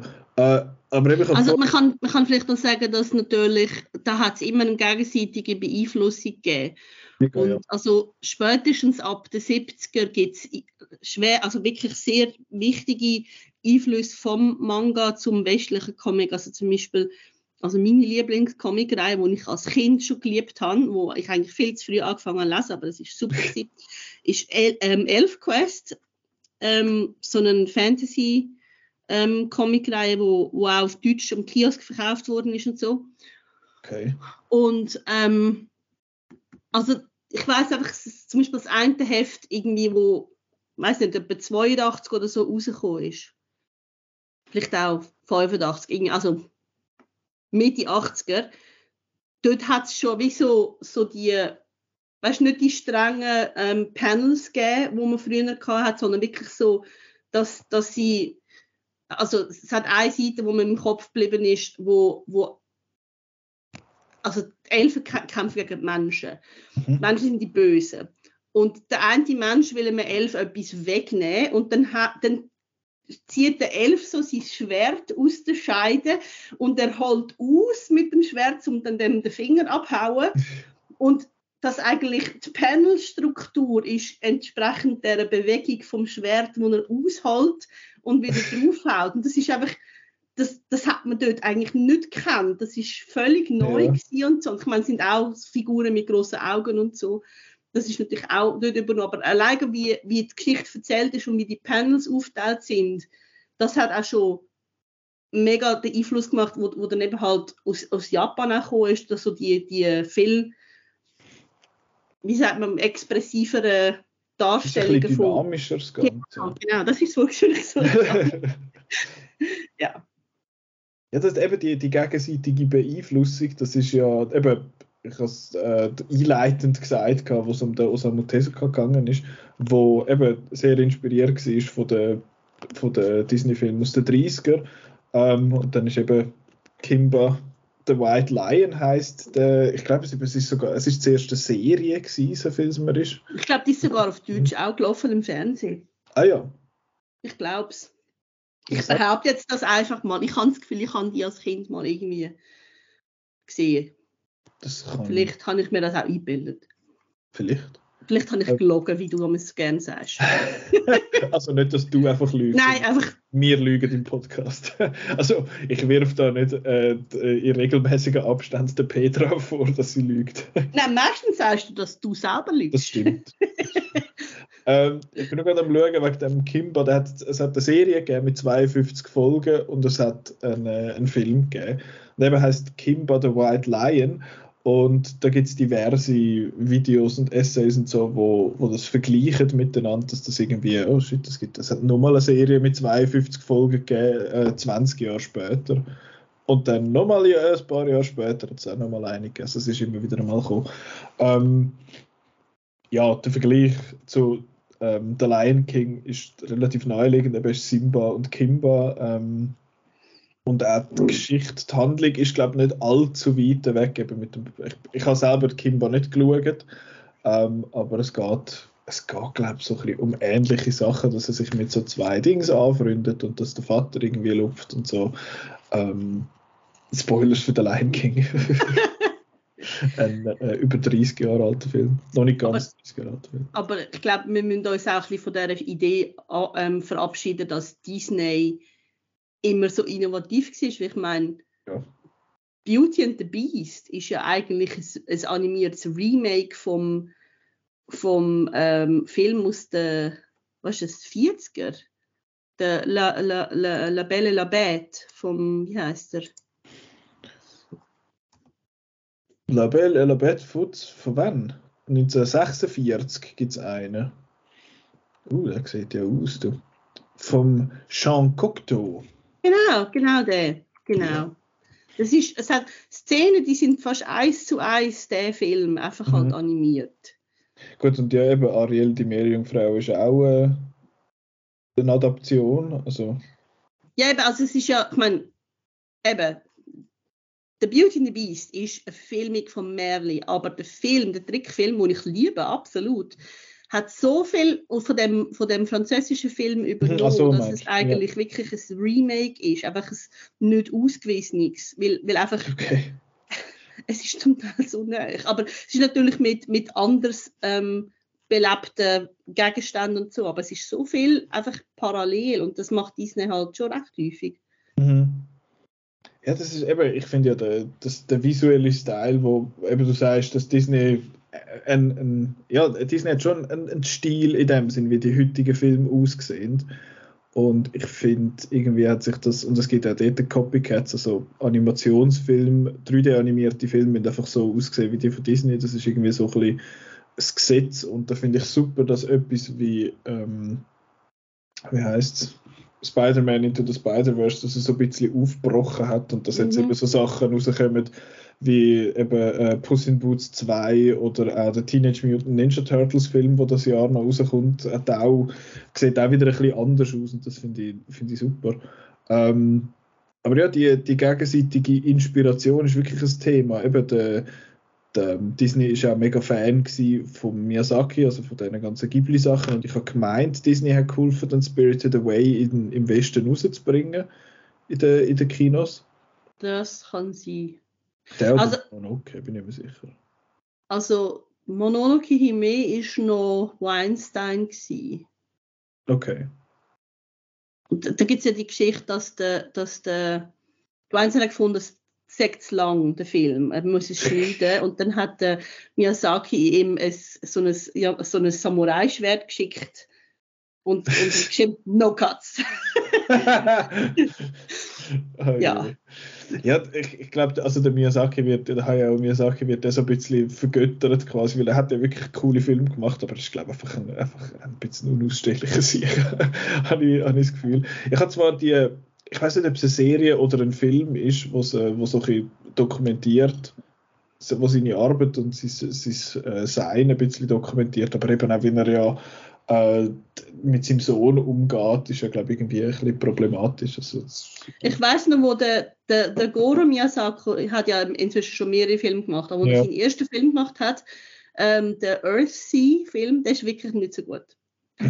ähm, und dann hat offenbar der, der Hayao gesagt, ja, er findet, er sei zu jung für das Sekt zu früh. Und der war schon irgendwie 40 ja. oder so. Und gesagt, du bist jung dafür. Das ist ja so eine, so eine sehr typische, also es ist ja so ein Klischee, das heißt, ja, ja, du musst da 40 Jahre lang in die Lehre, bis du mal kannst äh, Sushi-Reis machen oder so. Ähm, und das ist aber in gewissen, in gewissen Ecken ist das immer noch sehr praktiziert, dass man etwas so lang muss machen und so lang muss lernen quasi, bis man etwas Richtiges kann machen und dann ist es halt nicht eine vierjährige Lehre, sondern eine 40-jährige Lehre. Dass man dann erst im Alter wirklich, wirklich gut ist. Ähm, ja, das, das ist schon so. Und ich finde, der, eben, Anime hat ja auch westliche Filme inspiriert. Also eben Matrix ist ein, ist ein bekanntes Beispiel, wo ja viele so, ähm, wie sagt man, so ein bisschen die visuellen Sachen ein bisschen von, von Anime übernommen haben, eben das mit dem Zeitlupen und auch mit, ähm, wie sagt man, wie die, die Bullets, also die ganzen Kugeln so fliegen und dann so Streifen quasi mitziehen und so, das wirkt sehr animeig. Ähm, und allerdings, der, der Darren, Darren Aronofsky ist äh, ein, ein großer Fan von, äh, vom Satoshi Kon seiner Arbeit. Der Satoshi Kon hat leider nur vier Filme können machen äh, und der, der oft referenziert wird, ist Perfect Blue. Ist absolut einer von meinen Lieblings-Anime-Filmen, das ist großartig und der, ähm, der Darren Aronofsky ist so fest Fan von dem, dass er quasi das Recht gekauft hat an dem im Westen und hat dann einfach, glaube zwei oder drei Einstellungen von dem genommen und eins zu eins adaptiert in ähm, Requiem for a Dream. Dort hat es eine Szene, wo äh, Jennifer Connelly ihre Figur in der Badwanne liegt und dann so ins Wasser schreit. Und das ist eins eins eine Adaption von, ja, von Perfect Blue. Und auch Black Swan wirkt ja sehr perfect blueig, wenn man die beiden Filme gesehen hat. Ich weiß nicht, hast du den? Ja. den sehr schade. und ich finde auch am Satoshi Kon seine Animes sehen nicht aus wie alle anderen Animes. Sie sind ja so ein bisschen ich sage jetzt mal realistischer. Also eben, die Frauen haben nicht äh, riesengroße Brüste und das sind nicht halt mega große, da die grossen super expressive Augen. Ähm, ja, von dem her finde ich die, die gegenseitige Dings schon mega spannend. Eben, dass, dass der, der Westen so ein bisschen Zeug übernimmt von Anime, aber dann auch die ursprünglichen Tropes von Anime so ein bisschen vom Westen inspiriert war äh, oder von westlicher Animation. Und ich finde das, find das auch überhaupt nicht etwas Schlimmes. Ich finde das cool, wenn man sich da gegenseitig, also das passiert in der Kunst sowieso die ganze Zeit, dass, dass du irgendetwas siehst, du lässig findest und nachher denkst du, oh shit, das könnte man eigentlich auch mal machen und nachher gibst du dem Ganzen deinen eigenen Spin. Ähm, vor ein paar Jahren ist mal am Fantosch ein Film gelaufen, Miss Hosokai, über den berühmten Maler Hosokai, also eigentlich über seine Tochter. Das ist der, wo die The Great Wave of wie es Kasachstan ah, ja, ja. oder so, ja, das gemacht hat. Und ähm, ja, ja, genau, ja, ich weiß wieder. Und der hat mega Einfluss gehabt. Es hat ja im 19. Jahrhundert hat es eine richtige so eine Japan-Manie gegeben in Europa und zum Beispiel der der Van Gogh hat, hat das Bild auch gekannt und hat den Hosukai verehrt. Also das ist, das ist nicht einfach jetzt schon, wo wir irgendwie ja, mit allen möglichen Medien vernetzt sind, sondern auch schon vor, vor über 100 Jahren ist es schon so gewesen, dass, dass da viele Sachen sehr dankbar aufgenommen worden sind und weiterverarbeitet worden sind in unserer Kunst. Mhm. Ja, wir haben die Japaner dafür, äh, also wir im Sinne von die Westler, wir haben ihnen dafür Religion und Waffen gebracht. Oder andere Religionen und Waffen. Das ist ja eben, Japan ist ja äh, während der, jetzt muss ich schauen, dass ich, dass ich da die richtigen Namen verwünsche. Ich glaube, es war dort, gewesen, wo der, wie hat er geheißen, während der ganzen Tokugawa Ieyasu-Zeit, wo halt einfach Japan 150 Jahre lang zu war und nur zwei äh, Häfen irgendwo in Kyushu, also irgendwo im Süden, noch offen sind.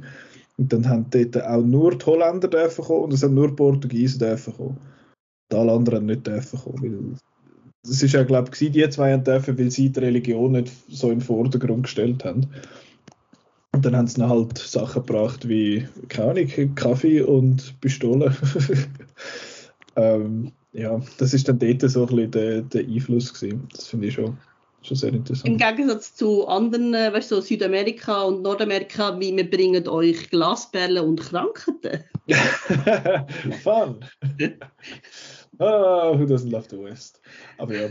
Ähm, eben, du hast, du hast Heidi vorher erwähnt, apropos The West und bei uns. Ähm, Heidi ist ja, Heidi ist ein Anime. Es ist nicht nur einfach theoretisch ein Anime. Eben, es ist ja, glaube was ist die Zusammenarbeit zwischen dem ZDF und äh, ich bin nicht sicher, wie die Firma D geheißen hat, aber im, im späteren Team Ghibli. Japan ähm, liebt Heidi. Ja, das ist so. Es hat mal im, ich bin leider nicht gewesen, aber im, im Landesmuseum zu Zürich haben sie mal eine Ausstellung gehabt äh, zu, zu Heidi. Und ja, das ist, das ist so, dass, äh, dass das Alpenmeitli, eben, das heißt ja auch, auf Japanisch heißt Serie auch das Alpenmeitli Heidi. Ähm, und das, sie, sie findet die Alpen irgendwie so toll. Und eben die Regie von Heidi ist der Isao Takahata, der nachher große Ghibli-Filme wie zum Beispiel Grave of the Fireflies gemacht hat und wenn ich das richtig gelesen habe, ist äh, das Opening, also so die, ähm, die Eröffnungssequenz, ist vom Hayao Miyazaki selber animiert gewesen. Und er hat das sonst äh, auf IMDb schon credited unter Animation Layout. Bin nicht okay. ganz sicher, was das heißt. Ähm, aber das ist, das finde ich recht spannend, dass wir in der Schweiz eigentlich relativ einen, einen klaren Bezug so zu Anime eigentlich hätten mit dem, mit dem Heidi-Ding. Wo, wann ist das gewesen? Der 60er? 70er. 70er. Ähm, aber nachher ist das irgendwie nie so richtig angekommen bei uns, das, das Ganze. Also ich habe das Gefühl, Japan, Japan schaut eher ein bisschen zu uns auf als andersrum.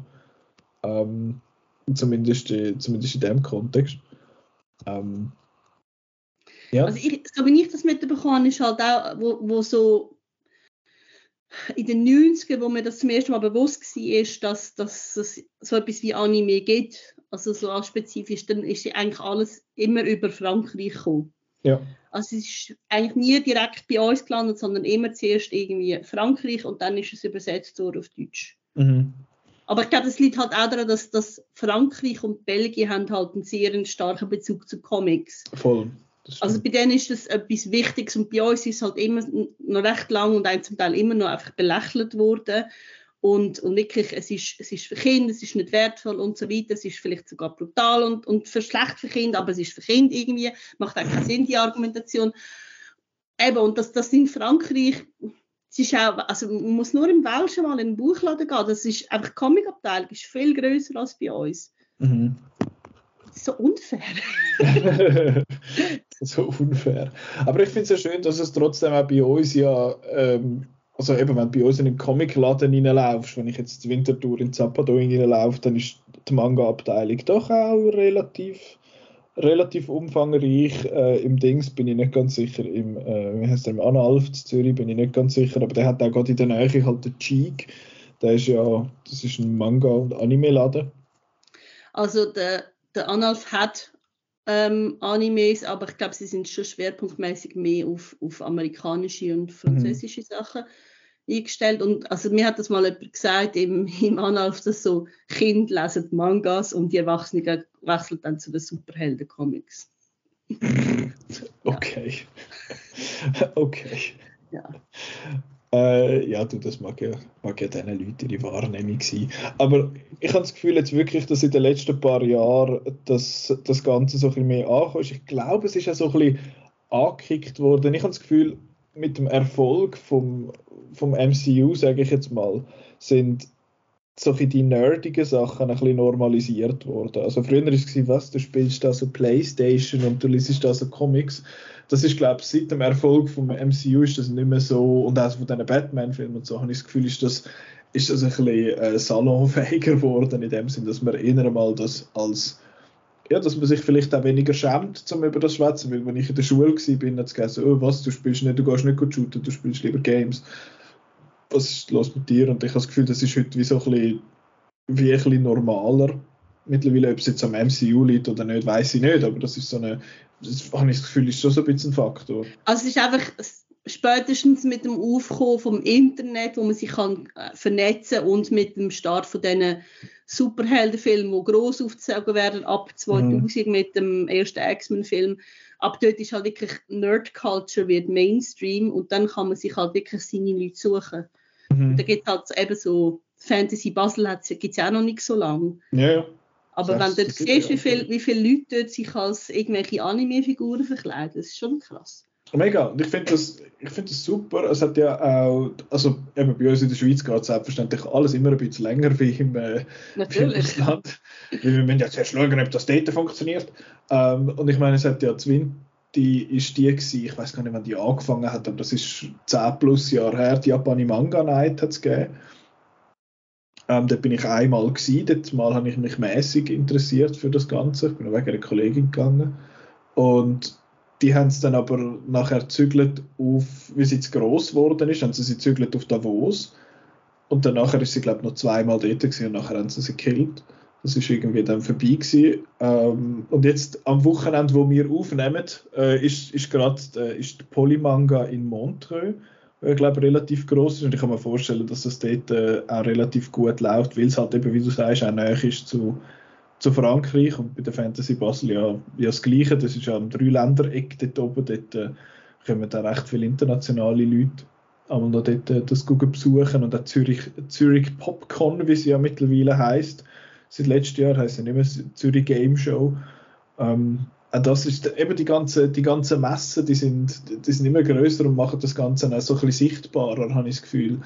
Und ähm, mit diesen ganzen es ist ja lange ein Problem gewesen. Ich glaube, Leute, die, ja, ich weiß nicht, ob es bei Leuten schon vielleicht unter 25 sind, bei denen ist das vielleicht nicht mehr so ein Thema gewesen. Aber wenn du hast wollen, etwas schauen früher, so anime-mäßig, wenn jetzt irgendein Kollege wieder erzählt hat von irgendetwas und dann hast du irgendwie vielleicht einmal geschaut auf YouTube und dann hast du dort äh, die, die spanisch untertitelte Version gesehen von irgendwie, keine Ahnung, irgendetwas hast gefunden, ah ja, ich muss, muss die neue Folge von Detective Conan schauen.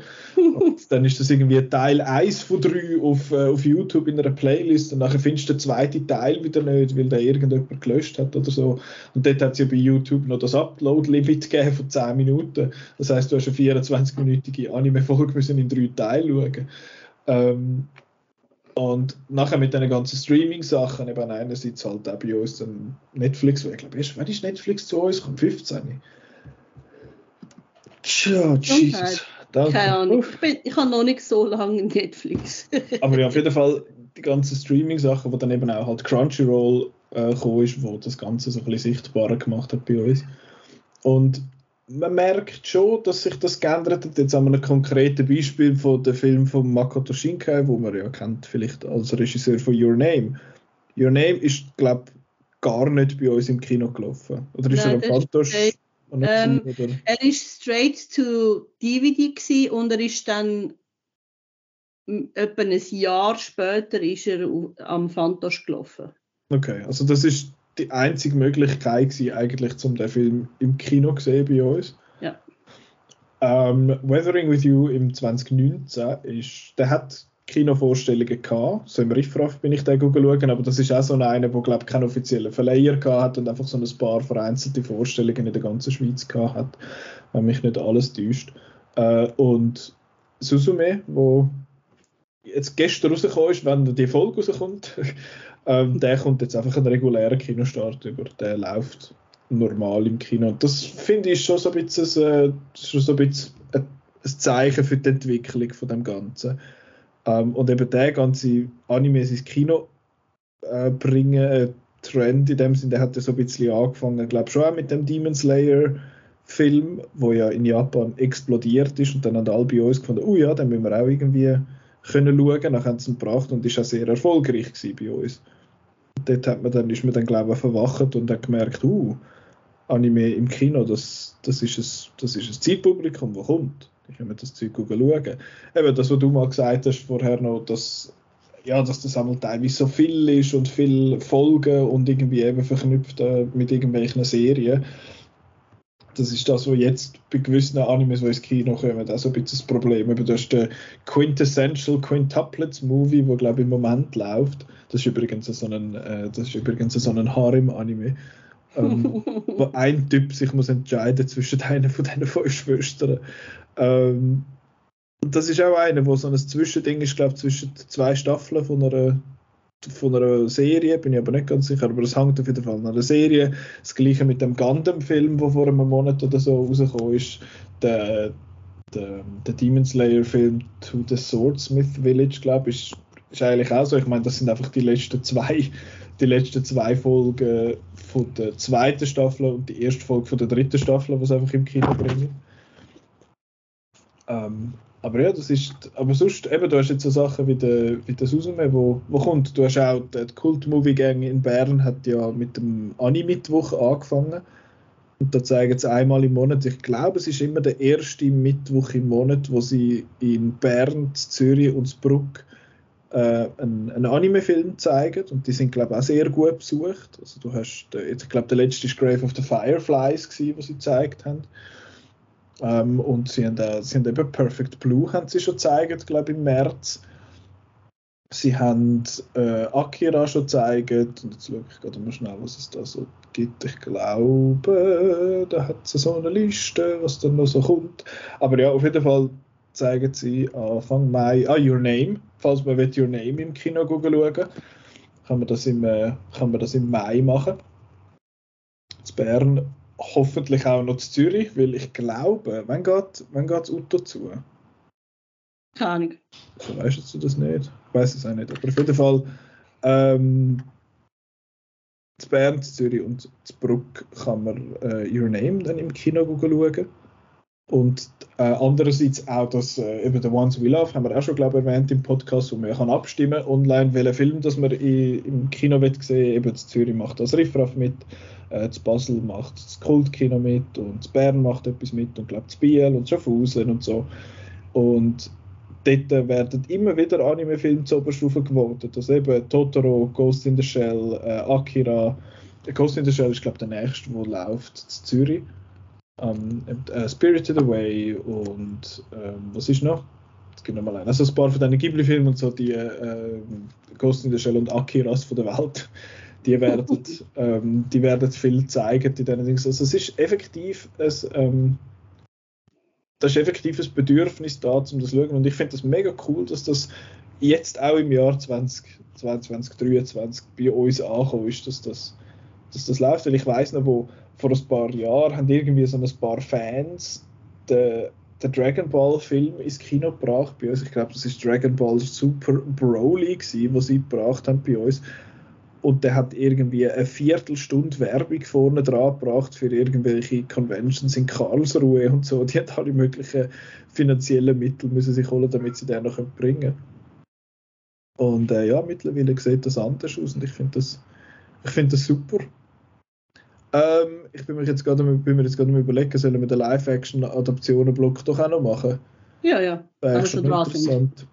Ähm, eben, zwar sind Anime beliebt, aber es ist auch sehr beliebt, die äh, Animes nachher Live-Actions adaptieren. Eben, Peter, du hast es gesagt vorher, dass Bücher, ah, das Buch ist besser quasi und eben man adaptiert dann aber die Bücher zu, zu Film und mit, mit Ui, da hat es eine Katze im Hintergrund.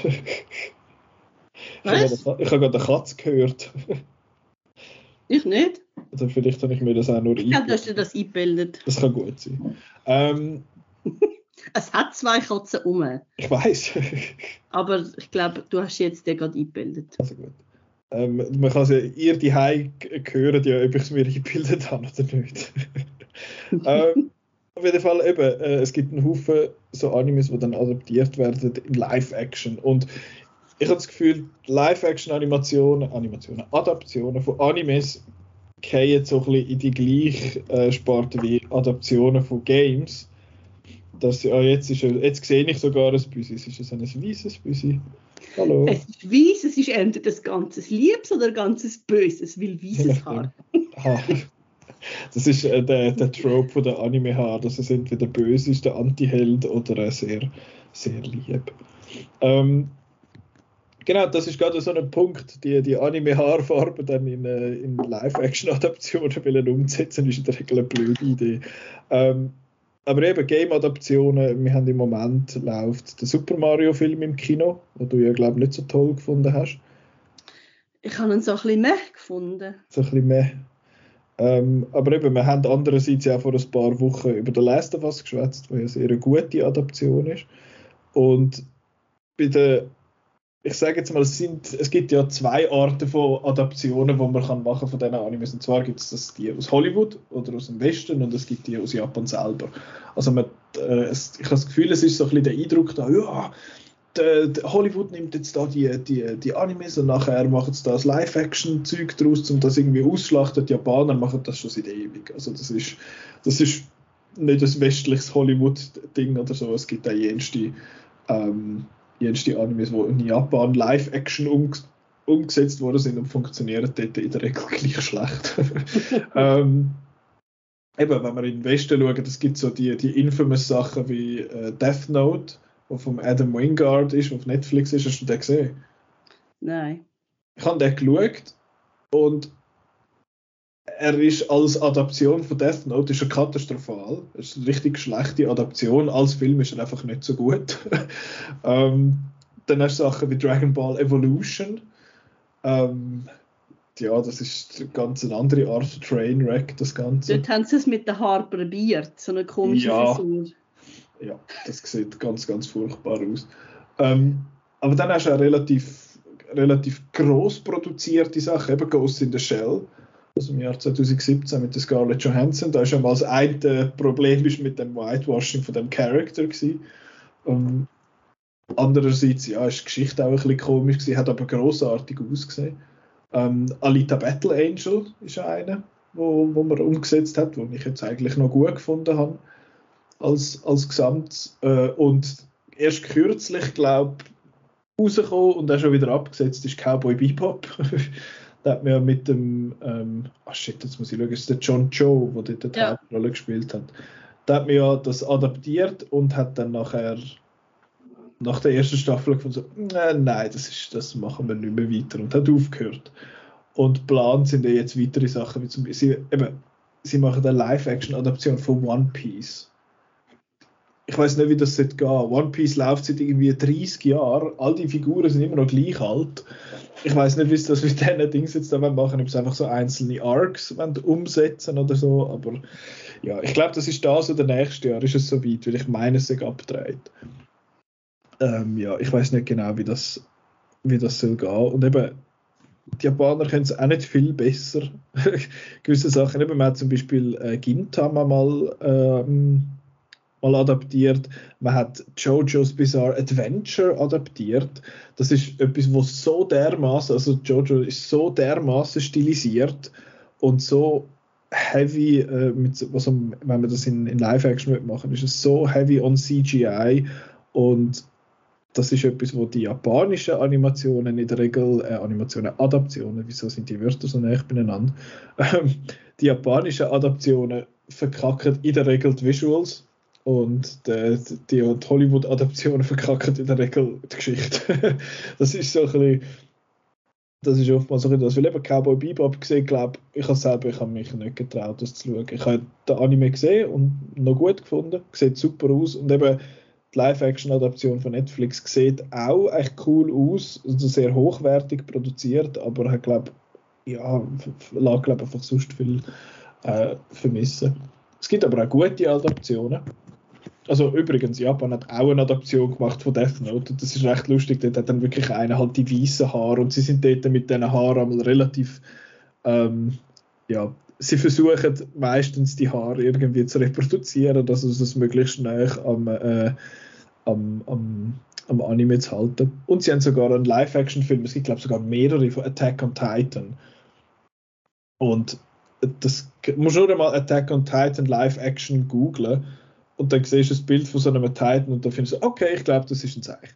ähm, es ist wirklich ganz, ganz furchtbar. Und es gibt aber einen Haufen Animationen. Ich kann es einfach nicht sagen, es ist vorbei.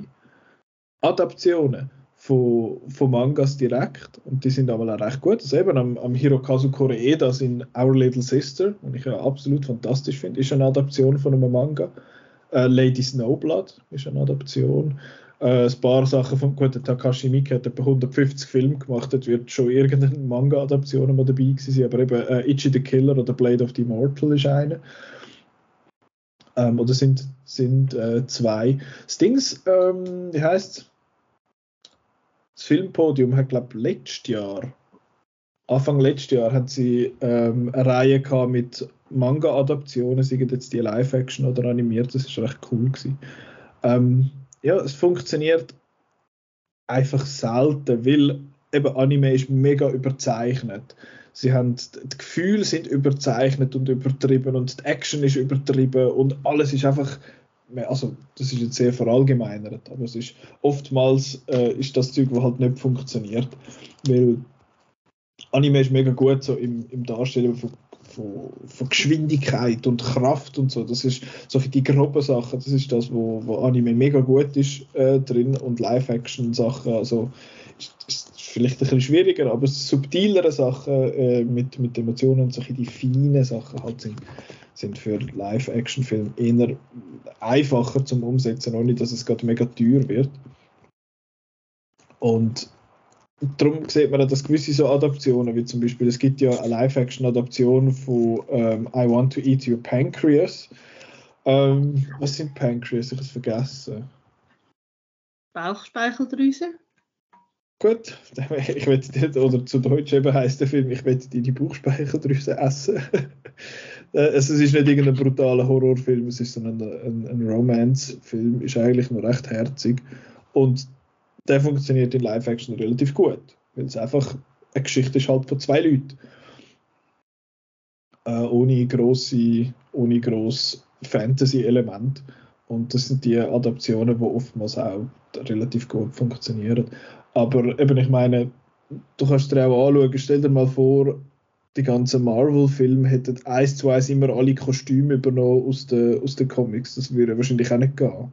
Mhm. Ich meine eben, sie haben Wolverine sein Kostüm, das hat man einfach mal gefunden bei der ersten Adaption. So, no thank you, wir machen jetzt der nicht irgendwie sein komisches gelbe Kostüm rein. Ähm, ich habe zwar das Gefühl, wer ist toleranter geworden, diesen Kostüm gegenüber. Es hat ja angefangen mit relativ bodenständigen Kostümen und mittlerweile sind sie ein bisschen sind sie ein bisschen cartoonier geworden. Ich meine, am, am Anthony Mackie in Captain America hat ja relativ Comic accurate und auch recht ein cartoony Kostüm, finde ich. Hat so farbig und mit komischen Gesichtsmasken und so Zeug. Irgendwie, gut, aber es ist, man muss ja sagen, es ist nicht, schon in den Comics nicht das abgefahrenste Kostüm ever. Ja. Aber gibt es jetzt da Sachen, wo du, Com äh, sagen wir, Comic äh, Marvel Kostüm, wo du findest, das hat man jetzt, das hätte man jetzt mehr wieder Comics sollen umsetzen oder findest du, machen sie es gut?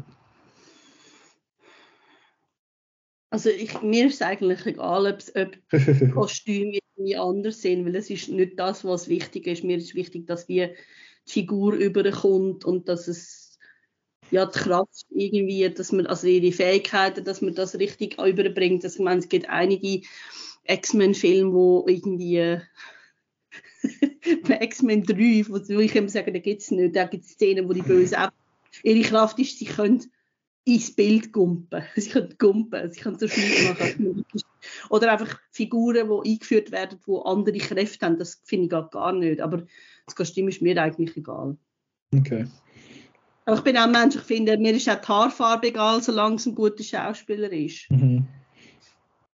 Ja, das ist eben zum Beispiel bei dem One, äh, nein, was ist es? Äh, wie heißt äh, Your Lie in April. Das ist ein, ein, ein Anime, ist eine Serie. Das ist auch eine recht schöne Serie, ist sehr traurig. Ähm, und die Hauptfigur dort ist blond. Und in der Live-Action-Adaption ist sie nicht blond. Sie hat einfach normale Haare, sage ich jetzt mal, weil eben 99% der Leute in Japan haben, also von den Japanerinnen und Japanern, haben einfach schwarze Haare. Und diese Figur hat auch einfach schwarze Haare. dass es einfach normale Personen sind. Aber ja, das so zu dem Thema Live-Action-Adaptionen, das ist etwas, wo man wahrscheinlich auch nicht das letzte Mal darüber geschwätzt hat. Ich bin jetzt gar nicht sicher, größere Adaptionen, die kommen im Kino, wüsste ich von nichts. Aber ich meinte, der Leonardo DiCaprio hat recht am Akira Live-Action-Film. Ähm, ich glaube, ich habe mal, ich mal gelesen, dass er sie gekauft hat, damit es ein Jahr niemand macht. ähm, aber ja, eben dort, äh, es gibt ja viele, wo, eben viele so Filmemacherinnen und Filmemacher, wo, wo inspiriert sind von, von so Sachen oder das auch cool gefunden haben als, als Teenager oder jetzt noch und dann das vielleicht mal möchten adaptieren. Ähm, eben in, Nope von Jordan Peele hat es ja sehr, sehr, sehr eine klare Referenz an Akira mit dem mit seinem Töff-Slide da, wo quasi eins zu eins drin ist. Und eben das Monster-Design ist inspiriert von Neon Genesis Evangelion, was ich absolut fantastisch finde. Ähm, ja, so viel, so viel mal zu dem. Haben wir noch, ups, haben wir noch, äh, hast du noch ein paar Animes, wo du findest, die Leute sollten das unbedingt schauen? Außer Miraculous. also ich komme mit der langweiligen, ich finde Prinzessin Mononoke super, Spirited Away, Totoro, also halt schon so die, die Ghibli-Sachen. Ja, und eben nur zum Sagen, wirklich im September Fantosch in Baden, da gibt es jedes Mal, also in den letzten paar Jahren hat es immer etwa acht Manga oder so gehabt, wo man kann schauen kann. Äh, Anime. ähm, vor zwei Jahren hat es doch die Retrospektive gehabt, wo du ja, all Satoshi oder? genau. Genau, also es ist super Gelegenheit, zum, zum neue Sachen entdecken und auch alte wieder. Genau, wir haben ja dort, haben wir dort zusammen nicht einen gesehen vor zwei Jahren, da wo es da von dem, wo fuck, wie hat das App geheißen? Hat der Hello World geheißen? Nein. Ja. Hat ja, der ja. Hello World geheißen? Hello World, ja. Genau, da war es so ein bisschen mäßig, gewesen, aber Ich habe den My Blue Sky nicht Her Blue Sky, Her Blue Sky, Sky genau. Den habe ich mega schön gefunden. Der ist Wo der, wo der letzte Satz ist, der Himmel ist so scheiß blau. Ja, genau. genau. Ich glaube, den haben wir auch zusammen gesehen. Ja. Das Ja, ist dort, ich glaube, glaub, dort habe ich Kritik gemacht sogar. Ähm, ja, das war cool, gewesen, Her Blue Sky, genau. Eben, ähm, zum solche Geheimtipps zu finden, gehen ihr, das, gehen ihr am besten als Fantos. Dort hat es neuere Releases und eben hin und wieder mal so, ähm, so Retrospektiven. Eben Satoshi Kon hat vor zwei Jahren gehabt. Das ist eben der Regisseur, vorher kurz erwähnt habe. Eben Paprika hat er gemacht, Perfect Blue, wo einer von meinen Lieblingsfilmen ist. Dann The Tokyo Godfathers und Millennium Actress, ist alles, sind alle von ihm. Er hat auch einzelne Teile gemacht von so Anthology-Filmen. Ich glaube, bei Memories hat er mitgeschafft. Da sieht man sehr fest an, dass er, dass, dass er mitgeschafft hat am, am einen von diesen Stück. Und er hat dann noch eine Serie gemacht namens Paranoia Agent, wo man, wo man auch schauen kann, das kann man auch kaufen, normal. Ähm, ja, es gibt, es gibt ein paar so Geheimtipps, nenne ich sie jetzt einmal, wo ich finde, sollte man sich einmal geben. Her Blue Sky ist so einer, wo ich bis heute nicht sicher bin, ob man den bei uns irgendwie findet. Weil der einfach, eben, am Fantasch werden ja mal einfach die Filme gezeigt und das ist mehr oder weniger die einzige Möglichkeit, die bei uns einmal zu sehen. Das Gleiche ist ja auch am NIF oder am ZFF ist ja so, dass gewisse von diesen Filmen irgendwie nachher nie mehr die Finger bekommst. Darum unbedingt das Fantas notieren. Oder andere Sachen, vielleicht merkt man dann mir an, was ich gerne also für, für ein Genre habe. Ich finde Redline etwas, wo man, wo man sich einmal kann anschauen kann. Die sind einfach, das ist einfach stilistisch sehr, sehr cool. Ähm, es geht um ein international, nein, international, intergalaktisches ähm, Autorennen. das ist völlig übertrieben, das ist super. Metropolis finde ich toll. Im Original heißt er Robotic Angel und es ist vom Rintaro und der hat eben das Plakat angeschaut von Metropolis von 1927 und gefunden, oh ja, das sieht cool aus, ich mache jetzt einen Film über das und hat aber alles nur basiert auf dem Eindruck, den er gehabt von dem Poster. Ist das Poster? Also, genau, also es hat überhaupt nichts mit dem Metropolis von Fritz Lang zu tun. Poster-Fanfiction. Quasi, ja, wirklich. Und es sieht so geil aus, es ist mega, mega cool. Ich habe so ein Buch, die heißt, das heißt Anime Architecture und dort hat es äh, ein paar so einfach so Bilder drin, wie, die, wie die ganzen Hintergründe gezeichnet worden sind und das ist mega, mega cool. Ähm, und ein anderer sehr cooler Film ist Venus Wars, wo die Musik hat von Joe Hisaishi, den kennt man vielleicht als, äh, das ist mehr oder weniger der Hauskomponist von, von Ghibli Ghibli Studios und der hat bei Venus Wars hat der das auch gemacht. Das ist, ähm, da geht es darum, dass die Menschheit äh, die Venus eigentlich kolonialisiert hat und da gibt es zwei Staaten, die gegeneinander kriegen und dann gibt es so eine Teenager-Gang, die sich dann denen äh, gegen sich wehren und merken, äh, gegen die wehren und finden, oh, Krieg ist echt gar nicht so geil. Aber ist mega, mega stylisch, ein sehr cooler Film. Darum kann man das ja vielleicht anschauen. Ich glaube, ich schwätze sogar auch in zwei Wochen im Sicht von Film nochmal über den. Genau, weil ich habe ja den Animärz hinter mir, nicht wahr? Wenn ich äh, 22 Anime-Filme geschaut habe. Das ist total Applaus gewesen, mache ich nächstes Jahr wieder. Ähm, Musst du auch irgendwann schlafen?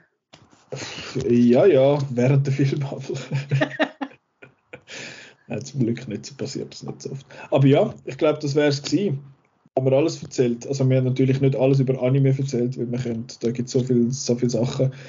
Ähm, ja, aber für den Moment ist es das gewesen. Ihr könnt im Moment, wenn ihr das hört, in der Zeit, wo er rauskommt, könnt ihr Susume im Kino schauen.